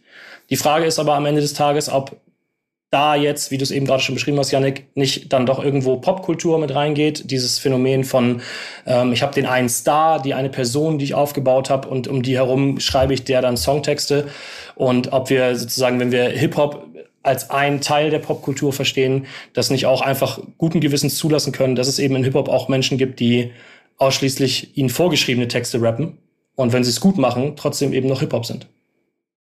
Nice. Mir hat's tatsächlich gerade geholfen. Es war auch eine Frage, die ich mehr oder weniger so reingehauen habe, von wegen, wie viel ist Ghostwriting, AG, Song, bla bla, ähm, noch Selbsterfahrung, so wie du es gerade beschrieben hast, dass ähm, wenn ja, dass man halt was rappt, was auf einen zugeschneidert ist und dann erfährst du ja auch was über dich, beziehungsweise kannst Sachen verarbeiten und als Coach gebe ich ja auch Impulse mit oder tausch mal ein Wort aus oder irgendwas und das bleibt ja dann trotzdem den seinen Scheiß mehr oder weniger, wenn es deine Story ist. Hey, das hat mir in dem Sinne geholfen, weil ich hatte so noch nie ein Gespräch über äh, Songwriting mit, äh, mit quasi erfahrenen Menschen, sondern bin da ja auch ein bisschen in meinem Mikrokosmos. Von daher ey, schon mal danke. Mein Horizont ist ein bisschen weiter. Das freut mich, weil sonst wäre es ja bei dir auch jedes Mal Ghostwriting. Ne? Also wenn du jetzt in die Schule gehst und sagst, sagst, hier Mensch, mach das doch mal so oder so, dann würdest du den Leuten ja auch die Chance nehmen. Aber du hörst ihnen ja zu. Und das ist, glaube ich, das Wichtige. Also ein guter, guter Songschreiber hört den Leuten zu, für die er Songs schreibt. Würde ich jetzt mal so sagen. Genau, vielleicht habe ich im Herzen sogar etwas verurteilt, was ich am Ende selber tagtäglich mache. Also so, so krass steckt man dann natürlich in, irgendwie in der Materie drin. Also wie gesagt, mich, für mich hat es mein Horizont ein bisschen erweitert. Das wird sehr, sehr, sehr schön. Ja, das, es, es, es macht Spaß, euch beiden dabei zuzuhören, wie ihr gegenseitig hier quasi auch noch Bälle zuspielen könnt. Mein Wunsch und Traumvorstellung ist, dass nach diesem Format ihr auf jeden Fall in den Austausch geht, wenn ihr das vorher noch nicht gemacht habt und auf der einen Seite du da ja. bei dir in der Region dafür sorgst, dass dann endlich auch das nächste, die nächste Hip-Hop-Klasse entstehen kann und andersrum, Michi, du hast ja jetzt eine Person mehr, die du safe einladen musst in einer der nächsten Zeiten. Muss. Auf jeden Fall. Ja. Auf jeden Fall. Wenn du, wenn du Lust dazu hast, sehr, sehr gerne. Ich habe ja selber auch, wie gesagt, Rap-Workshops gegeben, aber habe mir immer auferlegt, als der Lehrer, der ja auch andere Fächer unterrichtet, ich unterrichte auch Deutsch und Politik in der Klasse, dann werde ich nicht diese Doppelfunktion übernehmen, sondern wenn es einen Rap-Workshop gibt, muss es jemand Externes machen. Das ist auch ganz wichtig, finde ich, um eben wirklich so ein bisschen diese, dieses, diesen Spirit reinzubringen und diese Freiheiten und diesen wirklichen Effekt zu haben, den es eben hat, wenn jemand Externes an eine Schule kommt. Als wenn jetzt der Lehrer vorne steht, der hat jetzt in der ersten Stunde eben noch irgendwie Akkusativ und und, und Dativobjekte unterrichtet und in der zweiten Stunde macht er jetzt einen auf Rapper. So, das ist auch, wird auch schnell unglaubwürdig, das muss man auch sagen. Super Deswegen gern. bist ich herzlich eingeladen. Auf super gern, ich bin am Start. Ich bin nur gespannt, wie Mr. Schnabel reagiert. also gerne. Jetzt kommt Lass da jemand mit Mr. Schnabel um die Ecke. Ich, ich wollte einen ganz anderen eigentlich noch aufnehmen, weil ähm, dass du keine Workshops gibst, ist ja das eine, weil das würde ja bedeuten, dass du eventuell auch tendenziös die, die, die Schülerinnen und Schüler beeinflusst darin, wie sie ihre Musik in Raps machen. Wenn die dann auch noch Fußballfans sind, könnte das bedeuten, dass mir da ein bisschen zu viel Farbe in die Richtung geschoben wird, dass eine Menge äh, Fußballfan-Rapper draus werden, die eventuell Dinge machen, die ich nicht gutheißen würde. Das sind übrigens auch äh, so eine dieser einzigen No-Gos für unsere Playlist We Believe, äh, nee, We, We Believe, äh, für unsere Playlist äh, Thank God It's Friday. Gott, zu viele Playlists in meinem Leben. Thank Backspin It's Friday, Nico. Thank Backspin It's Friday. Dankeschön. Dankeschön. Das übrigens auch für unsere Playlist Thank Backspin It's Friday. Denn dort äh, sammeln wir alles ein, was an aktuellen Releases kommt. Außer Songs über bestimmte Vereine. Nein, Spaß. Auch das würde natürlich daran stattfinden, denn wir wollen 360 Grad abdecken und wir wollen natürlich in dieser Playlist auch immer zeigen und die Möglichkeit geben, dass von Superstars bis Talenten bis Rappern und Rapperinnen aus diesen vielen Bubbles, über die wir da auch gesprochen haben, sich expressen und vielleicht einfach was Cooles machen und wir als Backspin zeigen wollen, was es alles gibt. Deshalb sammelt die Redaktion fleißig ein. Deswegen ist es eine unendlich lange Playlist mit 60 Songs, an der ich selber oft scheitere, die ich aber dafür liebe, dass sie so lang ist. Und diese Woche haben wir jeweils drei Songs ausgesucht, die Janek euch jetzt in Doppelfunktion einmal komplett erzählt. Moin und herzlich willkommen zu unserem kleinen Werbeblock Thank Backspin It's Friday, unsere wöchentliche Playlist mit allen neuen und wichtigen Deutschrap-Releases. Und wie jede Woche haben Nico und ich uns jeweils drei Songs gepickt, die ich euch hier jetzt einmal vorstellen will. Ich fange einfach mal an mit Nikos Songs. Und ähm, ja, er ist sich selbst treu geblieben, kann man glaube ich sagen. Ähm, erster Pick Classic der Dicke, DP, Presslufthanna und DJ Style Wars zusammen mit Shut the Fuck Up. Ähm, ein Classic der Dicke produzierter Song. Es ist auch äh, die erste Single aus seinem kommenden Producer-Tape Empire, was am 1.12. erscheint. Und äh, ja, DP und Hannah spitten in bester Kopfnicker-Manier über den Song rüber. Cuts von DJ Style Wars, also insgesamt eine sehr, sehr runde Nummer. Sehr gute Auswahl, Nico. Ähm, Song Nummer zwei, Reezy, der war ähm, kürzlich erst dabei, hat ja seine EP gerade released und jetzt ist er mit We the Hottest in Here am Start. Äh, den Song hat er selbst produziert und ist in einer Koop mit äh, Streetwear-Brand Snipes entstanden. Auch eine sehr coole Nummer geworden am Ende. Und Song Nummer drei ist Catlix. Äh, hier aus Hamburg war auch schon das ein oder andere Mal in Nikos Auswahl dabei. Seine neue Single Was du brauchst, St. Pauli, ähm, ist die vierte Single auf seiner U3 U-Bahn-Tour durch die Hansestadt. Äh, nach Hauptbahnhof, Baumwall und Stern Sternschanze geht es jetzt nach St. Pauli und äh, liefert dabei ja den gewohnten Catlix-Vibe mit seiner sehr rauen, markanten Stimme. Ähm, auch eine sehr, sehr schöne Auswahl, wie ich finde. Und ich mache direkt weiter mit meinen drei Songs der Woche. Los geht's mit Sasu und ihrem Track Sasu 17. In gewohnt harter Straßenrap-Manier geht's bei ihr über diesen Track und äh, ich feiere sie einfach. Ich habe sie, habe ich glaube ich schon ein paar Mal gesagt, seit der Tape-Fabrik dieses Jahr auf dem Schirm und äh, bin immer hyped, wenn irgendwie neue Songs von ihr kommen. Ähm, verfolge das sehr, sehr interessiert und dieser Song hat mich echt wieder total abgeholt. Ähm, ähnliches Gefühl habe ich bei meinem zweiten Song, äh, OG Kimo und Soli mit Tasche. Und äh, ja, wenn irgendwie angekündigt ist, dass bei Kimo eine neue Single kommt, dann geht's glaube ich nicht nur mir so, dann wird Deutschrap hellhörig, da hat man Bock drauf. Und auch jetzt Tasche finde ich enttäuscht absolut nicht. Ist die dritte Single von seinem kommenden Projekt Fieber, natürlich wieder Fangvater produziert. Und ähm, ja, gefällt mir einfach sehr, sehr gut. Ich finde es auch nice, Soli als, als Gast auf dem Song mit so einer kleinen Kimo-Referenz. Ich bin ein Süd-Süd-Italiener. Ähm, finde ich sehr, sehr nice, sehr stimmiges Ding. Und mein drittes Release, was ich mitgebracht habe, ist Hexer mit äh, Sneak This.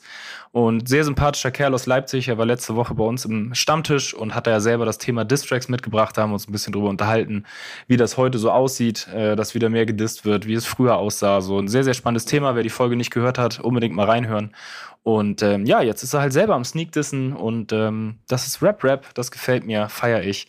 Das waren unsere sechs Songs der Woche. Drei von mir, drei von Nico alle zu finden in unserer Playlist. Thank Backspin, It's Friday. Hört auch nächstes Mal wieder rein. Und dann haben wir natürlich auch noch euch gefragt, ob ihr Classics mitbringen könnt. Und nachdem ihr heute so viel geredet habt und auch, also ich muss selber auch, also Michi, Michi, ne, du weißt, wie sehr ich dich für das alles liebe, was du da machst.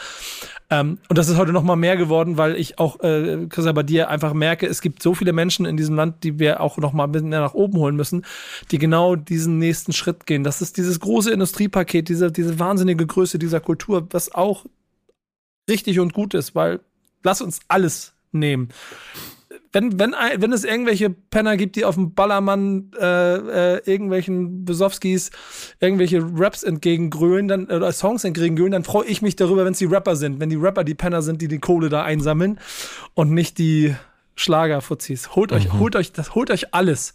Holt euch alles. Ähm, aber es geht ja auch darum, dass im Kern wir nicht vergessen, worum es geht. Und das sind Menschen wie ihr, die dafür sorgen, dass wir nicht vergessen, worum es geht. Und deshalb müsst ihr jetzt ja, in eurem Bildungsauftrag dafür sorgen, dass auch noch die Leute sich da draußen etwas anhören, was sie anhören müssen. Wer legt los? Dann lege ich gleich los. Und zwar 1997 kam das erste Soul Assassins Album von DJ Marks raus. Und mir hat äh, erstens das Album von dem Vibe und seiner Intensität unfassbar viel ähm, bedeutet und einen Impact gehabt auf mich, wo ich dann erst später auch richtig auf die ganzen Wu-Tang-Sachen richtig eingegangen bin, weil ich sie dort erst irgendwie gefühlt habe. Und ähm, vor allem Goody Mobs Decisions Decisions hat mir relativ schnell gezeigt, dass die Gewalt im Game damals halt mit dem Tod von Tupac und Biggie, es war damals halt einfach ein riesen Gesprächsthema und alle wollten irgendwie Gangster sein oder haben Menace to Society geguckt. Und in dem Song wurde relativ schnell beschrieben, geschrieben, dass es totaler Quatsch ist, sondern das sind Entscheidungen, die du triffst und die Mentalität des Songs, von dem, was es verkörpert, nicht nur über Bandenkriege hinweg, sondern auch die Entscheidungen, die man selber trifft, dass die wichtig sind, durchdacht sein solltest. Ansonsten endest du im Apartment neben CeeLo mit äh, gescheiterten Platten und äh, gescheiterten Träumen. Und ähm, ja, Goody Mob, Soul Assassins, DJ Marks, Decisions, Decisions, Decisions, Decisions, äh, Killer Song. Ja, sehr schöner Classic. Ähm, ich muss ehrlich sagen, DJ Max habe ich rein musikalisch jetzt für mich gar nicht so so krass auf dem Schirm, also Cypress Hill natürlich so, aber diese Soul Assassin Sache geht so bei mir. Ähm, wir durften ihn ja aber im Zuge unserer Back to Tape äh, in LA kennenlernen, da ist er ja Teil von geworden. Ähm, das war auf jeden Fall sehr, sehr interessant, ihn mal so persönlich zu sehen. Ähm, sehr interessantes Aufeinandertreffen da. Wir haben in seinem Studio gedreht. Das war so ein ja, so ein dirty Hinterhof äh, mitten in LA, äh, wo wir da vorgefahren sind. Ich glaube, Nico, kannst du ja noch mal weiter erzählen. Ich glaube, ungefähr die Hälfte des Teams wäre am liebsten wieder umgedreht und ins Auto gestiegen und weitergefahren. Es hätte das Interview umgedreht. lieber sausen lassen. äh, das war schon sehr interessant. Ich, ich finde es so geil, dass du von interessant sprichst. Hattest du, äh, hattest du Respekt? Respekt, ja, aber keine Angst. Nee, ne? Also es aber war schon, es war schon wirklich eine Situation, klar, die Typen, das sind Erscheinungen, das ganze Setting, so dieser Hinterhof, da liefen da irgendwie ein, zwei, äh, ich weiß die Rasse nicht, aber sehr gut gebaute, äh, stabile Kampfhunde rum. Ähm, da bist du schon erstmal Respekt und ruhig und guckst es dir an, aber ich habe mich nicht unsicher gefühlt oder so, das auf keinen Fall. Okay, aber es gab schon den einen oder anderen in der Gruppe, der wirklich ernsthaft ja, Angst hatte. Ja, ja. So ein Hinterhof und DJ Max und äh, diese ganze Tour und meine ganze Hip-Hop-Karriere besteht eigentlich daraus, dass Leute mir zumindest nicht die Hand geben, meistens aber auch schon, egal, wenn man sich äh, Hip-Hop-mäßig einschlagen und sowas, das ist DJ Max aus der Entfernung nur eine Faust. I don't know you, man. You're only here because Esteban says. So.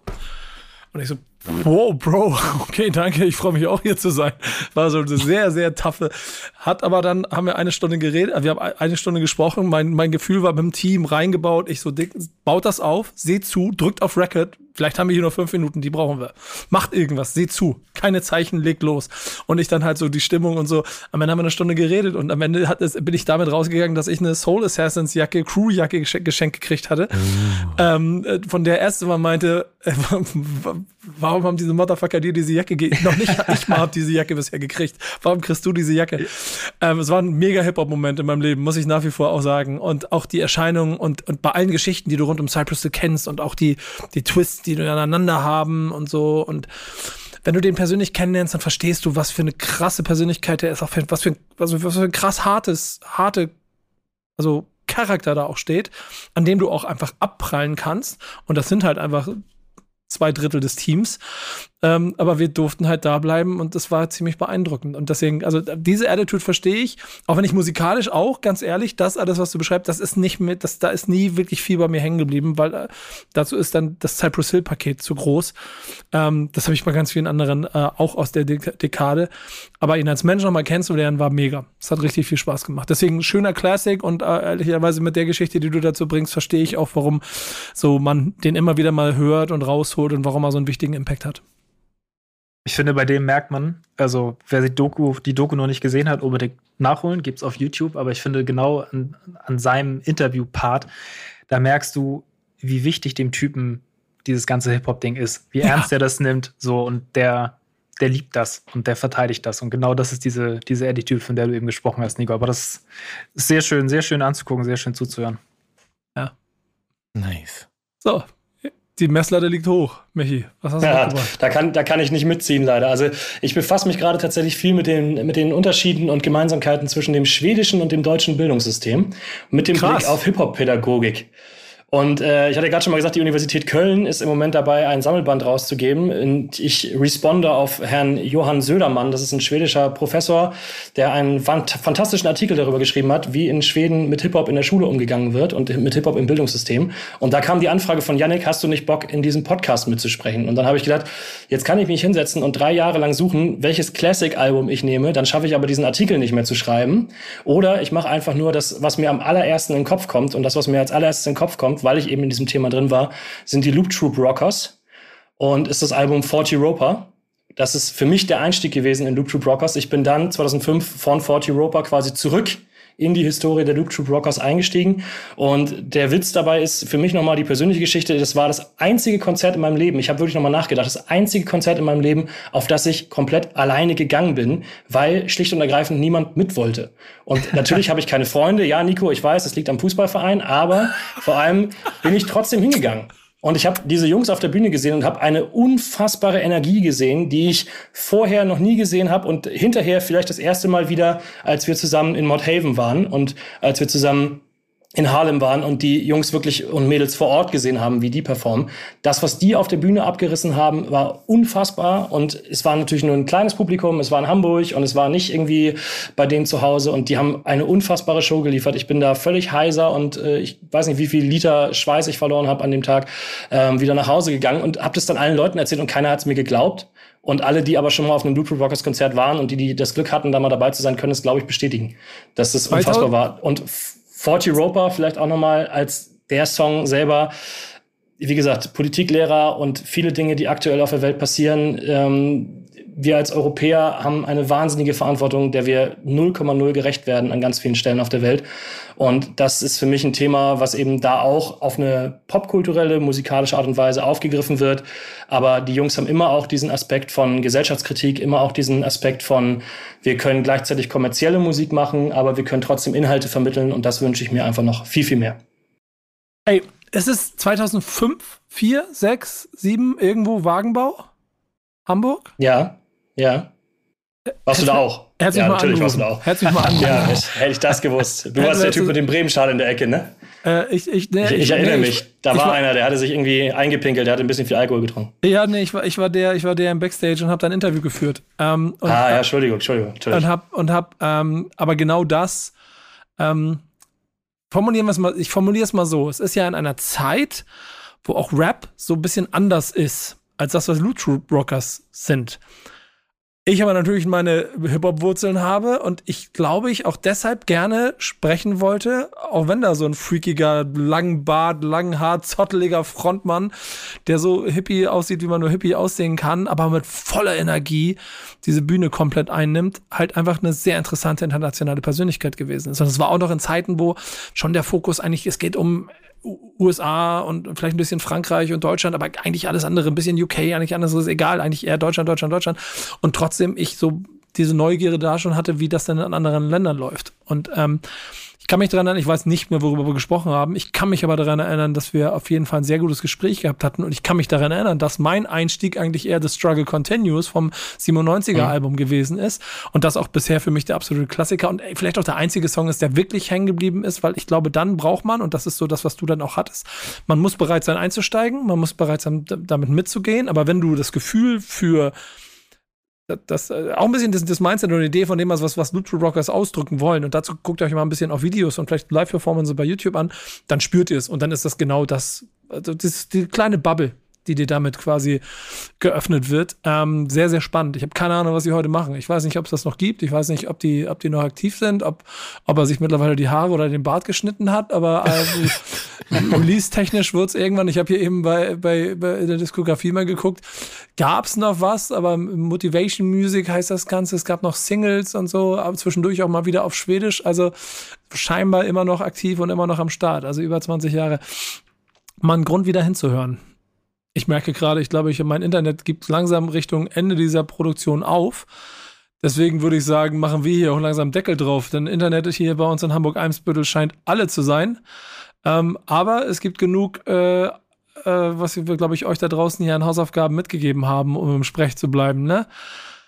Achtet darauf, dass ihr eure Leute darum, drumherum richtig äh, mit auf den Weg bringt, was vielleicht diese Kultur in sich trägt. Und guckt mal ein bisschen mehr auf das, was so wunderbare Menschen wie Chrissa oder Michi hier machen. Denn ähm, die werden im Zweifel eure nächste Generation im Schwitzkasten haben und in Workshops und in Schulklassen sie maßgeblich mit beeinflussen. Aber dazu bestimmt an der nächsten Stelle wieder, wenn wir mal irgendwann hier darüber reden werden, was denn an Schulen oder generell in Workshops rund um Hip-Hop passiert. Vielen Dank euch beiden. Schön, dass ihr dabei gewesen seid. Und bis zum nächsten Mal im Backspin Stammtisch. Stammtischmodus, jetzt wird laut diskutiert. Auf dem Stammtisch, Stammtisch, wer dabei bleibt, amtlich. Stammtischphase. Denn heute brechen sie noch Stammtisch verholen. Ich heule mich an meinem Stammtisch aus. Backspin. Backspin. Backspin. Backspin.